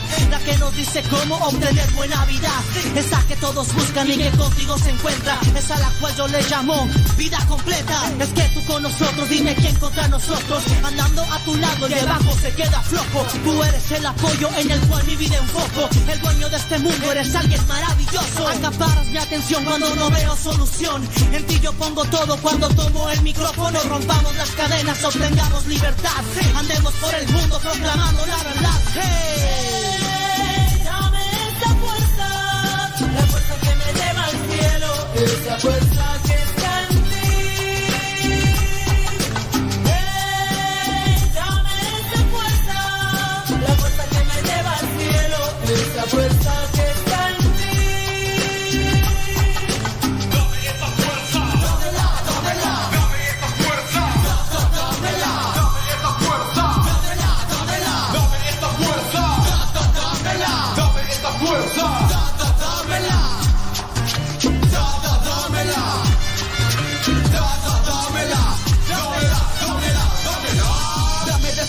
que me llena, dame de esa fuerza que me eleva las estrellas. Puedo yo sentir como tu fuego me quema, mientras lo transmito en el micro con mi playback. Originales en la escena, poniendo aquí la muestra. Everybody put the hands up. Vamos a darle fiesta al que me puso aquí, al que me da la fuerza para cada día seguir. Yo. Él es quien me da la fuerza de seguir en la tarima, de escribir con gozo rimas. Él es el que me reanima cuando no encuentro salida, pues claro, es el mejor y me llena con su amor. Lo bueno que yo tengo se lo debo al Big Boss. Esto es dedicado a mi padre con todo el corazón. Sé que a veces me desvío del camino y me meto en varios líos, pero siempre está ahí para recibirme a mí. Soy un simple aprendiz que a veces no entiende, que a veces no comprende, porque me siento en la soledad. Si abro bien los ojos, a mi lado tú estás. Ah, a mi lado tú estás. Tú me has dado el poder, tú me has hecho crecer. Si yo estoy contigo, todo puedo. Si yo estoy contigo, el enemigo está en el suelo. Si en el camino yo tropiezo, me das de tu fuerza para salir de eso ileso. Sé que en ti puedo confiar, que en las buenas y en las malas.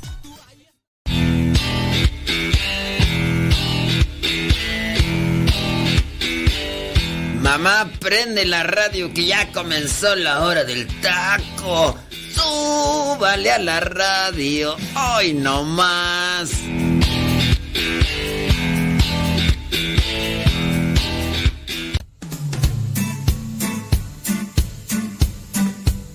Dos con treinta y siete. Dos con treinta y siete. Vamos por la recta final. Tom, toro, to, torororo.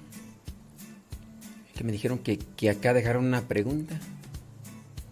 Mm, ahí donde... Que si puedes hacer una experiencia como misionero aunque estés casada.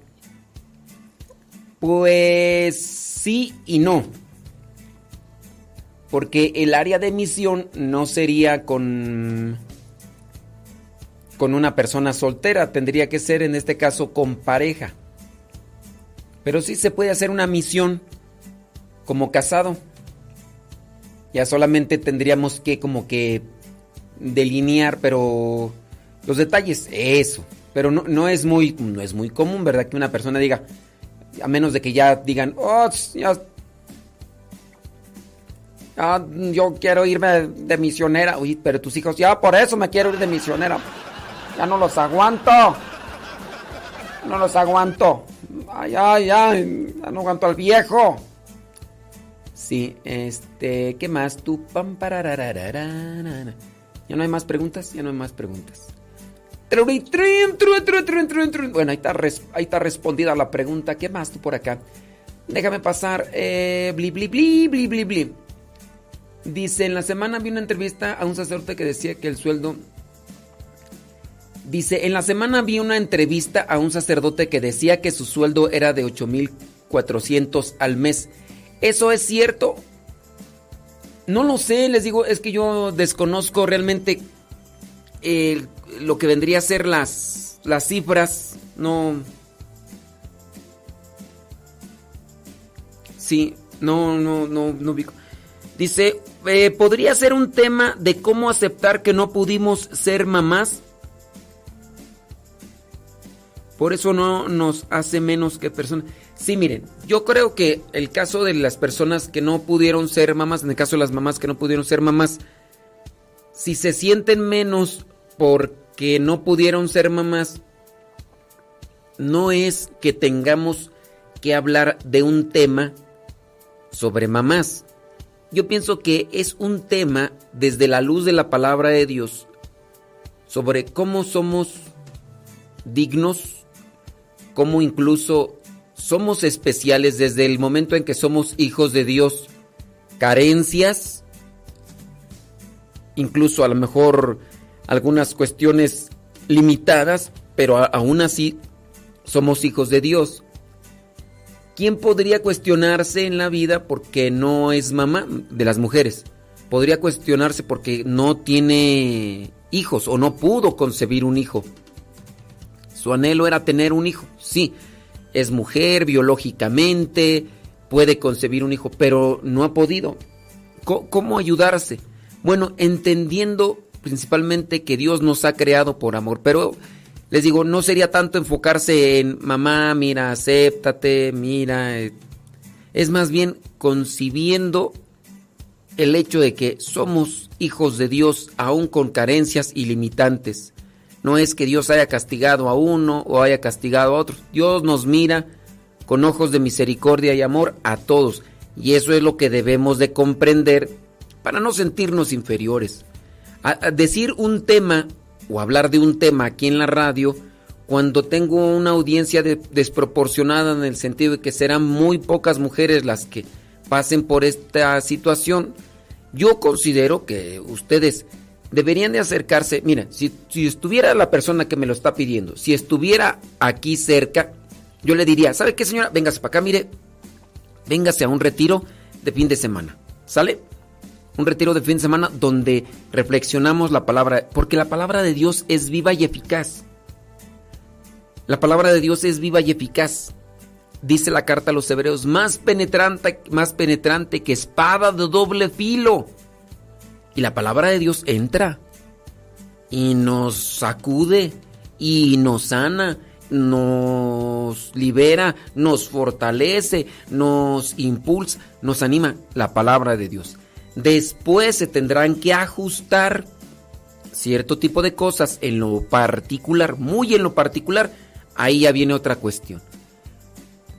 No tanto así como que, a ver, retiro para mamás que no han podido tener hijos, no. Ya aquí en esta casa, por ejemplo, viene al retiro la señora. Y si en algún momento del día dice, pues yo quiero platicar, que quiero hablar de mi situación en particular. Para eso están aquí los hermanos que atienden la casa de retiros. Y ya se habla, se le puede dedicar una hora, dos horas, dependiendo la situación y especialmente para esa persona. Porque les digo, no son muchos de los casos, este, ponernos a hablar de las mamás que se sienten mal o que las hacen sentir mal porque no tuvieron hijos. Hasta en, en su caso, Isabel lo sentía. Isabel, la mamá de Juan el Bautista, que ya ven que, que concibió siendo ya grande de edad, hasta ella lo sentía. Se dice dentro de la tradición que incluso Ana, la mamá de la Virgen María, también estaba por esa situación. Y no son las únicas. Podemos hablar de, otra Ana, que está también en el Antiguo Testamento, la mamá de Samuel, la mamá de Sansón, que no podían tener hijos. Y sí, en sus casos, no es, no es algo del presente, es una situación que ya se dio mucho. Pero miren, ahí pues como referencia, porque no es que tengamos así, uff, que sean cientos y uy, hay un montón que no es yo yo te invitaría a ti ve a un retiro, trata de recibirlo como la palabra de Dios y después tratar algunas de las cosas muy en lo particular sobre ese aspecto. ¿Sale, vale? Andy, pues, oiga, pues ya llegó por ahí hablando, hablando de la vida. Fíjense, ¿cómo es la cosa tan contradictoria, no? Hay mamás que sufren por, por no, no tener hijos. Hay mamás que sufren por no tener hijos. Pero hay muchas que los matan. Hay muchas que los matan. ¿Cómo es eso? Ay, no, es tremendo. Y aquí ya llega el Señor. ¿Qué digo, Señor? Ya, no, el esposo, eh, el Señor. Al cabo no nos escucha. Mario Zapata Ordaz, porque ya está matrimoniado. Ya está matrimoniado, ya es un señor, ya. La abuelita mm, dijo que, que yo era de la, de la edad de, de Mario. La abuelita de Mario dice, Ay, padre Modesto, usted está muy joven. Tiene la edad de mi nieto. Tiene la edad de mi nieto. Le dije, no, lo que pasa es que yo sí me cuido. Yo sí me cuido. Ándele pues, hombre, yo sí me cuido. Que uno no está escuchando, ¿verdad, Mario? No. Entonces vamos a hablar sobre la cultura de la vida, provida. Mario Zapata, eso es, es lo contradictorio en este mundo. Muchas mujeres pueden tener hijos y los matan. Y hay otras que quisieran tener a uno y sufren por eso. Y bueno, en fin, de todo año en la viña del Señor, pidamos por las mujeres que, que tienen un sentimiento encontrado, una tristeza en su corazón porque quisieran tener a, a un ser humano en su regazo, en su vientre y pues las circunstancias a veces orgánicas, la naturaleza del cuerpo o de ella o de su esposo no se los permite, pero desde aquí hacemos una oración por ustedes para que tengan esperanza, fe y fortaleza. Y también hacemos una oración por aquellas personas que teniendo los quieren, quieren matar. Ah, ¿qué es eso? Vámonos, Mario. Señor Don Mario. Mario. Don, don Mario. Don, don, don Mario. Don, don, Wyoming. Wyoming. Wyoming.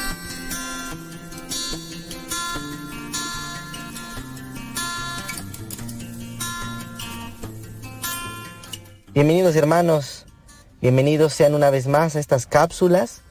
Mi nombre es Mario Zapata, miembro de los laicos servidores de la palabra y miembro de ProLife Army. El día de hoy vamos a seguir con estas cápsulas donde hemos las hemos llamado secciones en la cual hemos hablado en un tema en específico, que es la batalla por el dominio del lenguaje. Lo hemos llamado así, batalla por el dominio del lenguaje, debido a que en la actualidad nuestra sociedad está viviendo, mmm, si bien se puede llamar precisamente una batalla, no una batalla con armas, no una batalla eh, como comúnmente nosotros describiríamos una batalla, sino que es una batalla ahora cultural, dentro de la cual el lenguaje juega un papel muy importante. Nosotros vimos en cápsulas pasadas cómo el dominio del lenguaje en las nuevas generaciones ha tenido un gran impacto. Hemos visto cómo en la defensa de la vida el lenguaje juega un papel muy importante.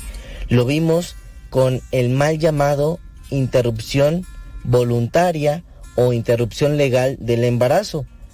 Como nosotros sabemos, el, esta supuesta y aparente interrupción es más, es más que nada un asesinato, un aborto. ¿Y por qué lo ponen como interrupción legal o interrupción voluntaria? Bueno, porque si ustedes lo leen lo escuchan de esa manera, eh, esta, este adjetivo que se le pone a estas supuestas, este- a estos cambios de, de palabras, se escuchan más suaves, menos agresivos, más, mm, más fáciles de impregnar en la sociedad, en una sociedad tibia, hermanos. Nosotros no seamos tibios. Nosotros debemos ser católicos convencidos que el lenguaje, la expresión que nosotros empleamos es lo que es.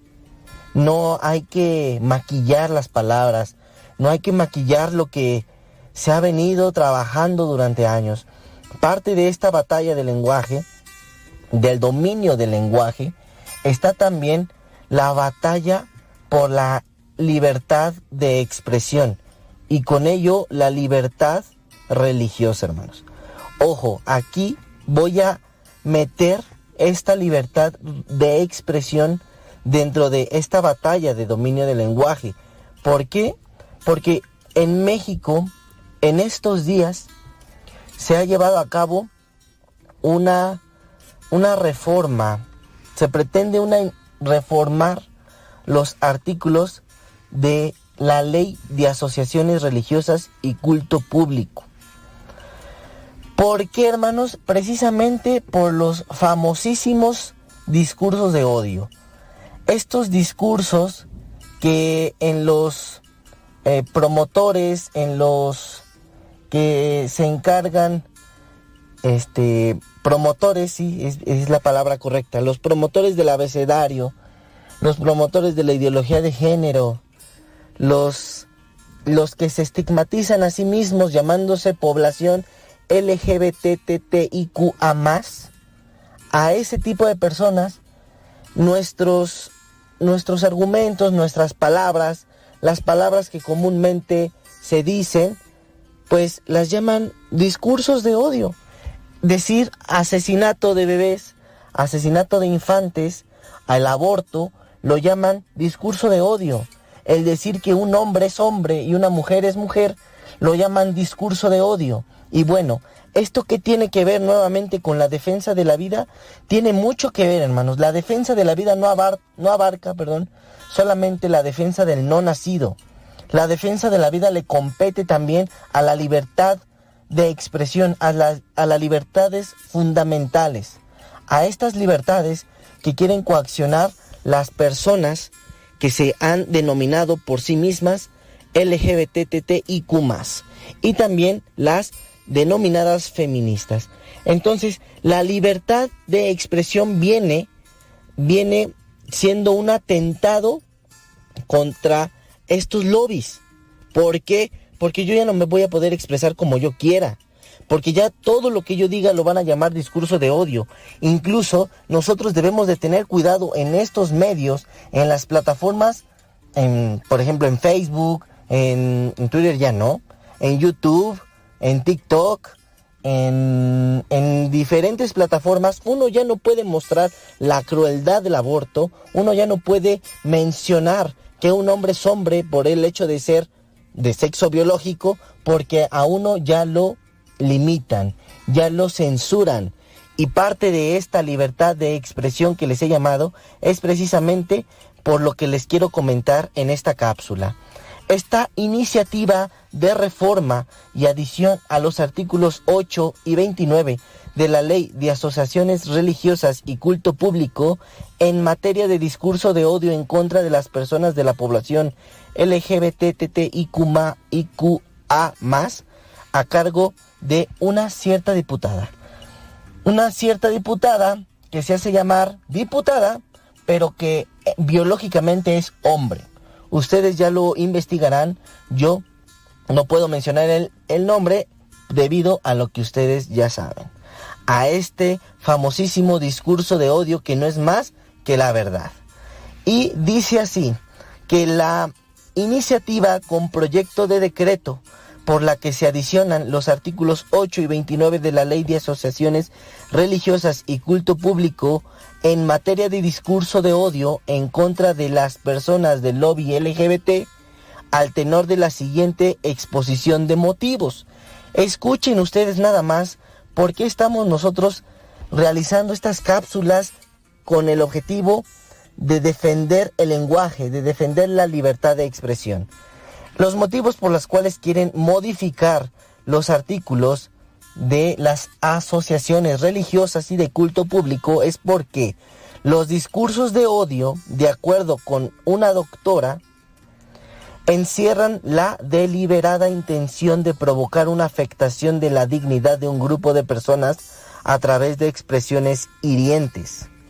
En México son cada vez más comunes los discursos de, los discursos de odio en contra de la población LGBT TTIQA+, particularmente por personas integrantes de las asociaciones o cultos religiosos, sin que ello tenga consecuencias penales ni administrativas. Y escuchen esto otro.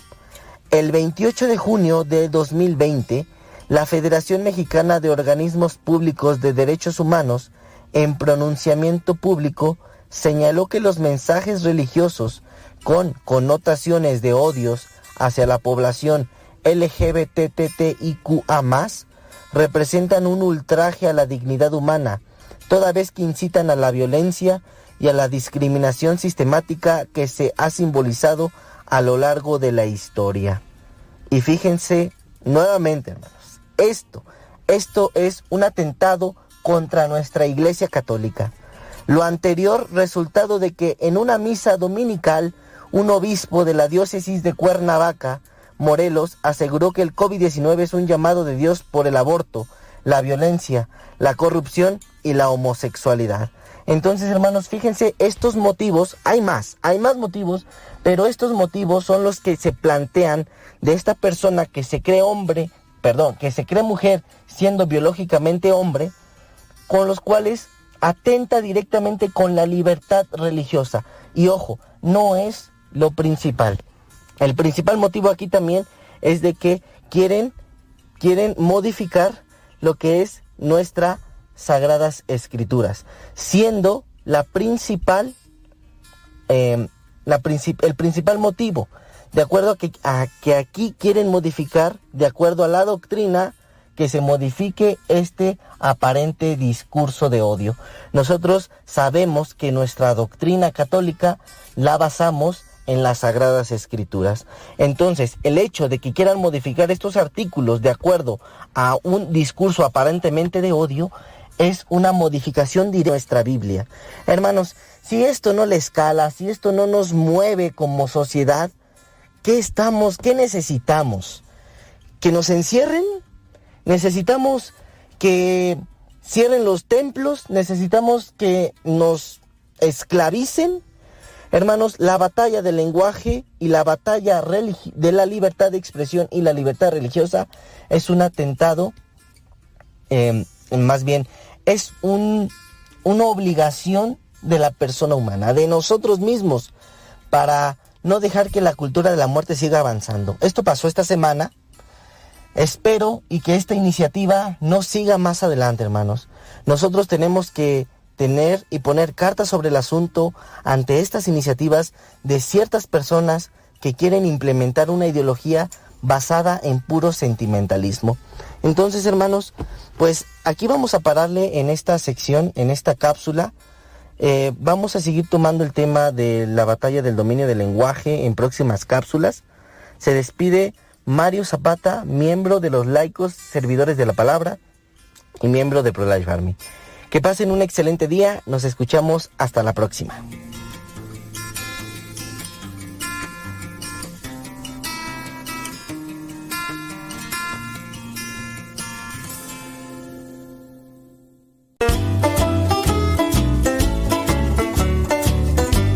Ay, no es por nada, pero está bien bueno el programa La Hora del Taco. Qué bueno que tú también estás escuchando el programa La Hora del Taco.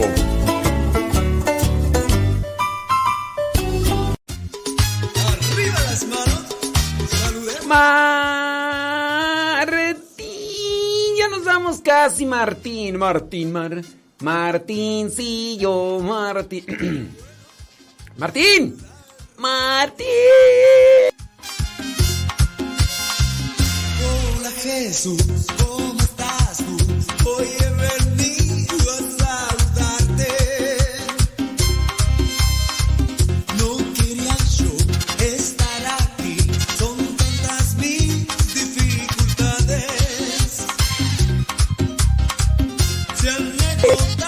vámonos pues, hombre. Fue un placer, un gusto, una bendición estar aquí con ustedes el día de hoy. Saben que los sábados, dos horas. Mientras ustedes mueven el bigote, mientras ustedes comen, nosotros acá le ponemos rayos a tigre y que nadie, absolutamente nadie, pero nadie nos detenga. Lunes a las 7 de la mañana, hora del centro de México, también en Radio María. La que se conecta todo el día. Y sábado de 1 a 3 con el programa La Hora del Taco. La Hora del Taco. Sayonara, arrivederci, goodbye, hasta la próxima. Dicen que la bendición. La bendición de Dios Todopoderoso, Padre, Hijo y Espíritu Santo, descienda sobre cada uno de ustedes y les acompañe siempre. Vayan en paz, criaturas. Disfruten de su familia y de comer. Martín, sayonara. Bye.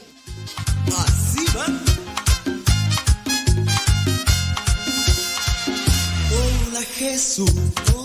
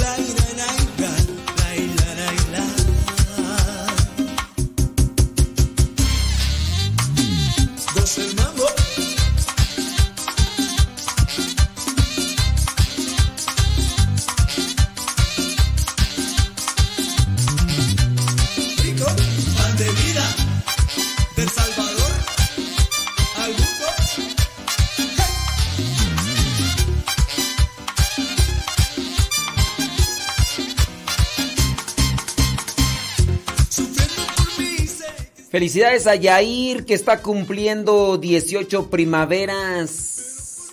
Dice, y para su, para su sobrino Yurem, para Yair y Yurem que están cumpliendo 18 años.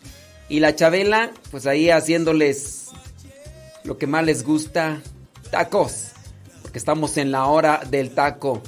No sé si van a escuchar el saludo, pero ahí está la Chabela. Ahí está para Yair y Yurem. 18 primaveras. Ándele pues. Dice, en mi rancho tocaban con un pedazo de riel de tren cuando no había campana. Después pusieron una. Ira pues, hombre. pues acá la campana suena como un pedazo de riel.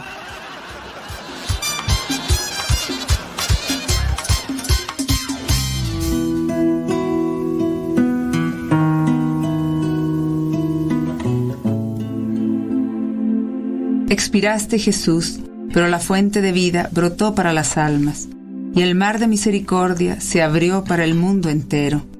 Oh fuente de vida, insondable misericordia divina, abarca el mundo entero y derrámate sobre nosotros.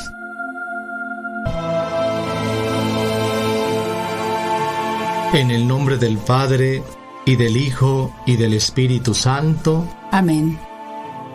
Padre nuestro que estás en el cielo, santificado sea tu nombre. Venga a nosotros tu reino. Hágase tu voluntad en la tierra como en el cielo. Danos hoy nuestro pan de cada día. Perdona nuestras ofensas, como también nosotros perdonamos a los que nos ofenden.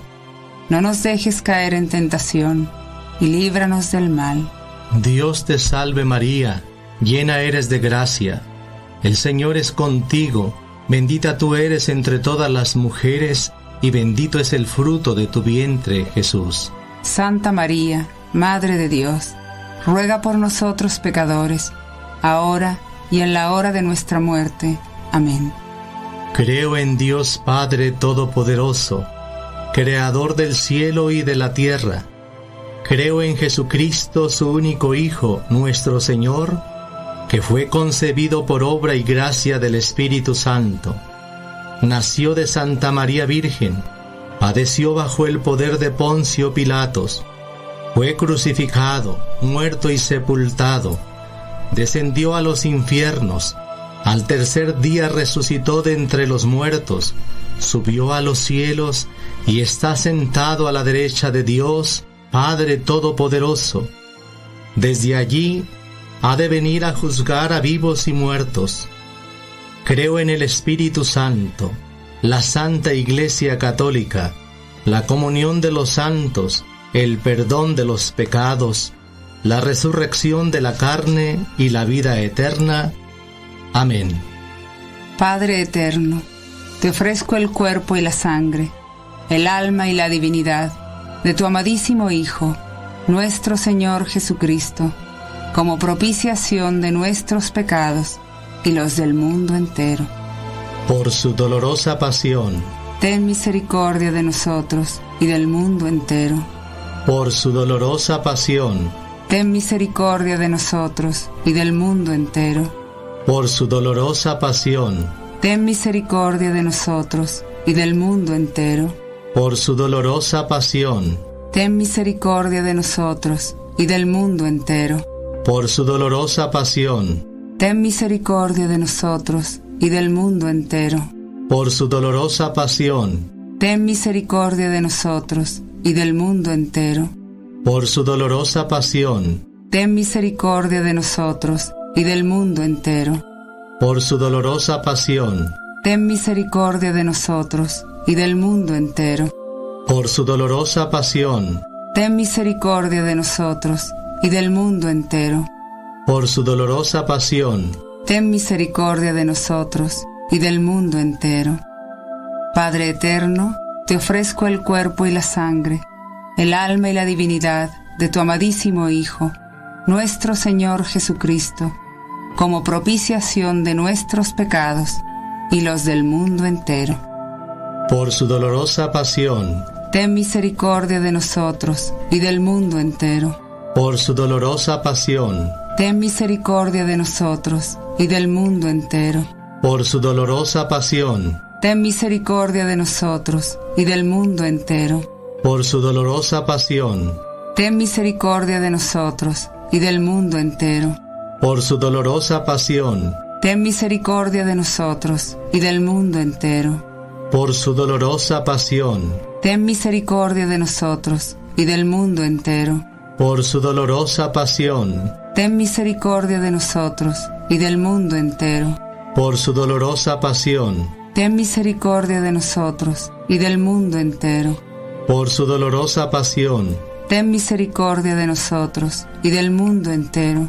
por su dolorosa pasión, Ten misericordia de nosotros y del mundo entero. Padre eterno, te ofrezco el cuerpo y la sangre, el alma y la divinidad de tu amadísimo Hijo, nuestro Señor Jesucristo, como propiciación de nuestros pecados y los del mundo entero. por su dolorosa pasión, Ten misericordia de nosotros y del mundo entero. por su dolorosa pasión, Ten misericordia de nosotros y del mundo entero. por su dolorosa pasión, Ten misericordia de nosotros y del mundo entero. Por su dolorosa pasión, Ten misericordia de nosotros y del mundo entero. por su dolorosa pasión, Ten misericordia de nosotros y del mundo entero. por su dolorosa pasión, Ten misericordia de nosotros y del mundo entero. por su dolorosa pasión, Ten misericordia de nosotros y del mundo entero. por su dolorosa pasión, Ten misericordia de nosotros y del mundo entero. Por su dolorosa pasión, Ten misericordia de nosotros y del mundo entero. por su dolorosa pasión, Ten misericordia de nosotros y del mundo entero. Padre eterno, te ofrezco el cuerpo y la sangre, el alma y la divinidad de tu amadísimo Hijo, nuestro Señor Jesucristo, como propiciación de nuestros pecados y los del mundo entero. Por su dolorosa pasión, ten misericordia de nosotros y del mundo entero. por su dolorosa pasión, Ten misericordia de nosotros y del mundo entero. por su dolorosa pasión, Ten misericordia de nosotros y del mundo entero. por su dolorosa pasión, Ten misericordia de nosotros y del mundo entero. por su dolorosa pasión, Ten misericordia de nosotros y del mundo entero. Por su dolorosa pasión, Ten misericordia de nosotros y del mundo entero. por su dolorosa pasión, Ten misericordia de nosotros y del mundo entero. por su dolorosa pasión, Ten misericordia de nosotros y del mundo entero. por su dolorosa pasión, Ten misericordia de nosotros y del mundo entero. por su dolorosa pasión, Ten misericordia de nosotros y del mundo entero. Padre eterno, te ofrezco el cuerpo y la sangre, el alma y la divinidad de tu amadísimo Hijo, nuestro Señor Jesucristo, como propiciación de nuestros pecados y los del mundo entero.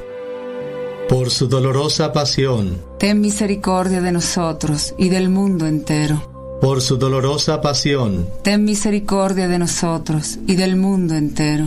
Por su dolorosa pasión, Ten misericordia de nosotros y del mundo entero. por su dolorosa pasión, Ten misericordia de nosotros y del mundo entero. por su dolorosa pasión, Ten misericordia de nosotros y del mundo entero. por su dolorosa pasión, Ten misericordia de nosotros y del mundo entero. por su dolorosa pasión, Ten misericordia de nosotros y del mundo entero. Por su dolorosa pasión, Ten misericordia de nosotros y del mundo entero. por su dolorosa pasión, Ten misericordia de nosotros y del mundo entero. por su dolorosa pasión, Ten misericordia de nosotros y del mundo entero. Santo Dios, Santo fuerte, Santo inmortal, Ten piedad de nosotros y del mundo entero. Santo Dios, Santo fuerte, Santo inmortal, Ten piedad de nosotros y del mundo entero. Santo Dios, Santo fuerte, Santo inmortal, Ten piedad de nosotros y del mundo entero. oh sangre y agua que brotaste del corazón de Jesús como una fuente de misericordia para nosotros, En ti confío. El amor de Dios es la flor y la misericordia es el fruto. Que el alma que duda medite estas consideraciones sobre la divina misericordia y se haga confiada. misericordia divina que brota del seno del Padre, En ti confío. misericordia divina, supremo atributo de Dios, En ti confío. misericordia divina, misterio incomprensible, En ti confío. Misericordia divina, fuente que brota del misterio de la Santísima Trinidad, En ti confío. misericordia divina, insondable para todo entendimiento humano o angélico, En ti confío. misericordia divina de donde brotan toda vida y felicidad, En ti confío. misericordia divina, más sublime que los cielos, En ti confío. Misericordia divina, fuente de milagros y maravillas, En ti confío. misericordia divina que abarca todo el universo, En ti confío.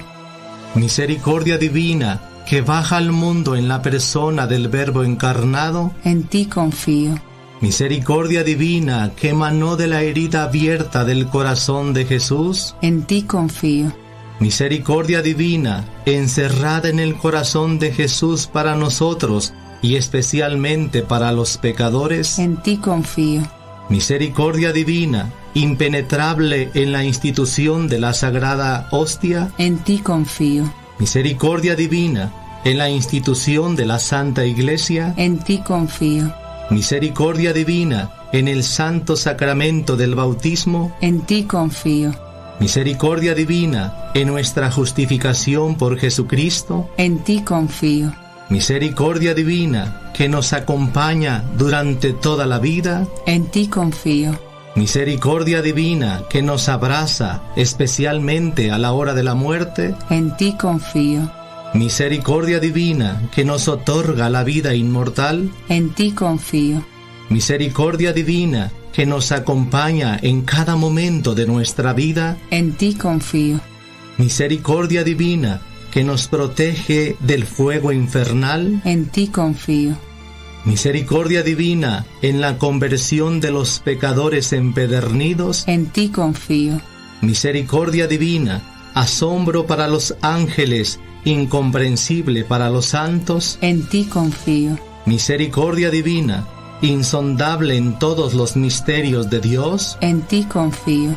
Misericordia divina, que nos rescata de toda miseria. En ti confío. Misericordia divina, fuente de nuestra felicidad y deleite. En ti confío. Misericordia divina, que de la nada nos llamó a la existencia. En ti confío. Misericordia divina, que abarca todas las obras de sus manos. En ti confío. Misericordia divina, corona de todas las obras de Dios. En ti confío. Misericordia divina, en la que estamos todos sumergidos. En ti confío. Misericordia divina, dulce consuelo para los corazones angustiados. En ti confío. Misericordia divina, única esperanza de las almas desesperadas. En ti confío. Misericordia divina, remanso de corazones, paz ante el temor. En ti confío. Misericordia divina, gozo y éxtasis de las almas santas. En ti confío. Misericordia divina, que infunde esperanza, perdida ya toda esperanza. En ti confío. Oh Dios eterno, en quien la misericordia es infinita y el tesoro de compasión inagotable, vuelve a nosotros tu mirada bondadosa y aumenta tu misericordia en nosotros, para que en momentos difíciles no nos desesperemos ni nos desalentemos, sino que con gran confianza nos sometamos a tu santa voluntad, que es el amor y la misericordia mismos. Amén. En el nombre del Padre, y del Hijo, y del Espíritu Santo. Amén.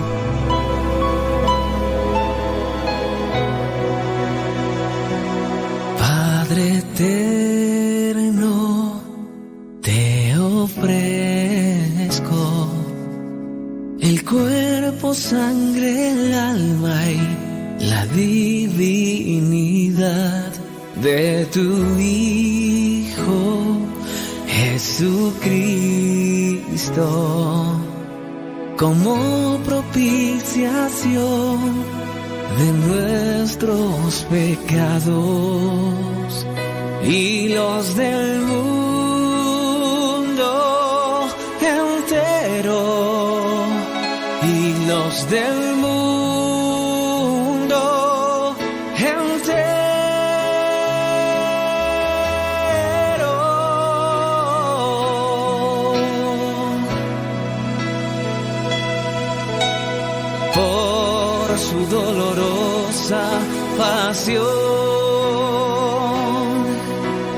Ten misericordia de nosotros y del mundo entero. Por su dolorosa pasión.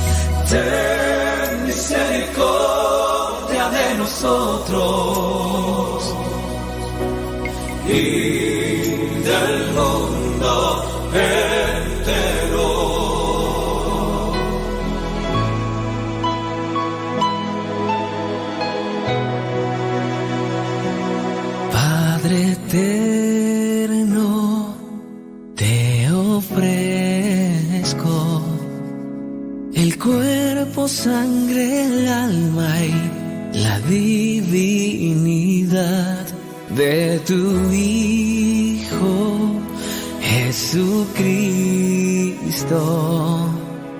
como propiciación de nuestros pecados y los del mundo entero y los del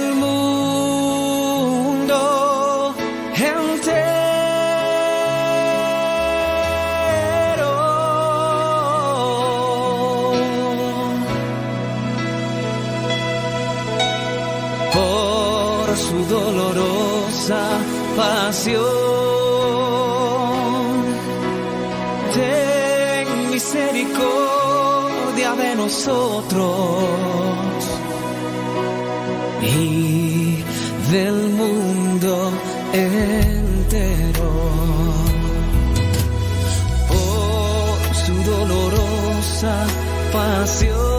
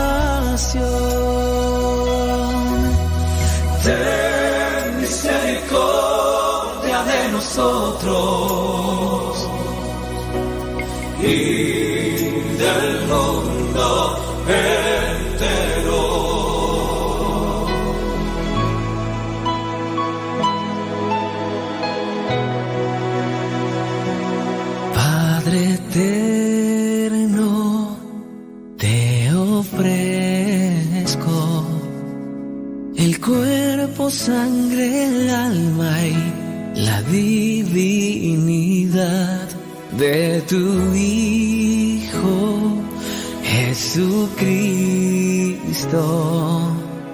Como propiciación de nuestros pecados y los del mundo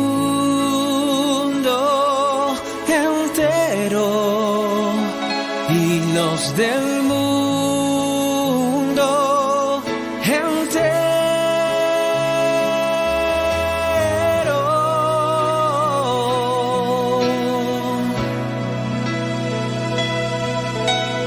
Por su dolorosa pasión, ten misericordia de nosotros.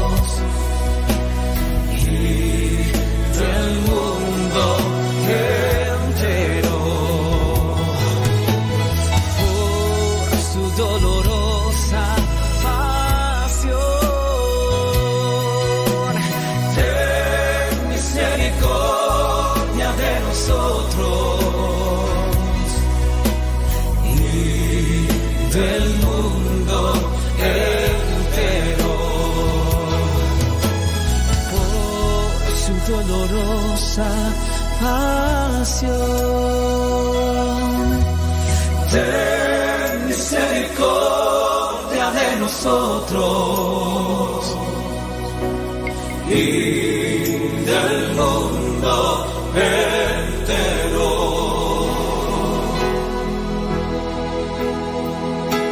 Santo Dios, Santo fuerte santo y mortal.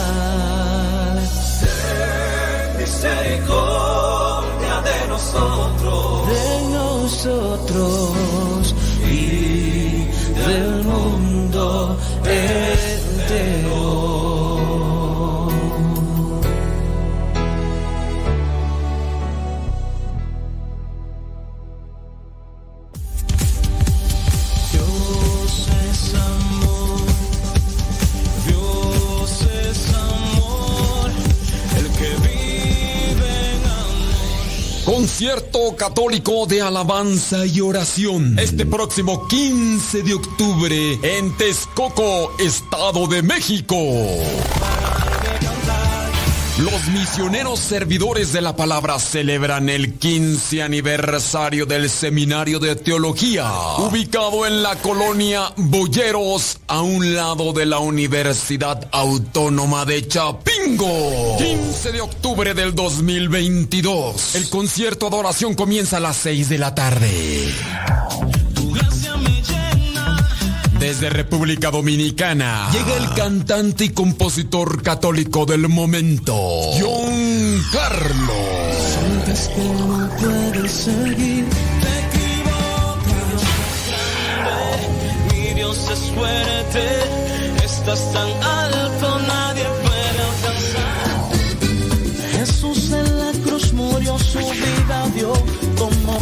Más información al teléfono 775 186 53 70 775 186 53 70 Celebrando 15 años el Seminario de Teología de los Misioneros Servidores de la Palabra este próximo 15 de octubre en Texcoco, Estado de México. No te lo puedes perder. Somos católicos.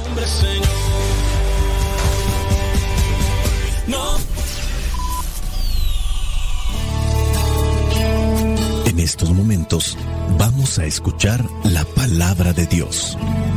Dispón tu corazón para que el mensaje llegue hasta lo más profundo de tu ser.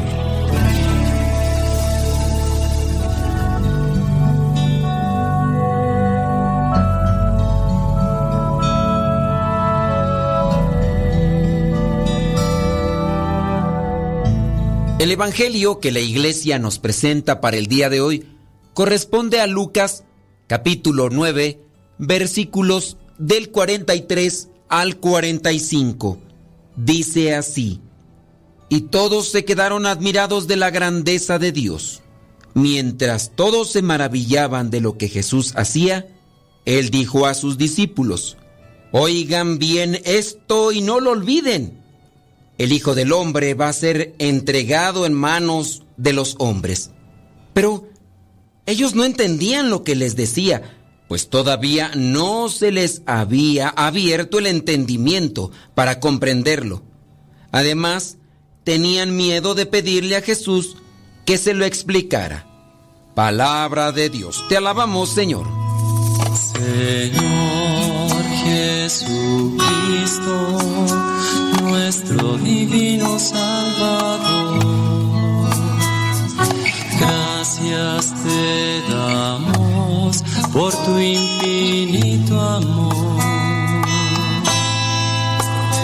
Te escuchamos en la palabra, te recibimos y adoramos en la Eucaristía, te servimos en los hermanos.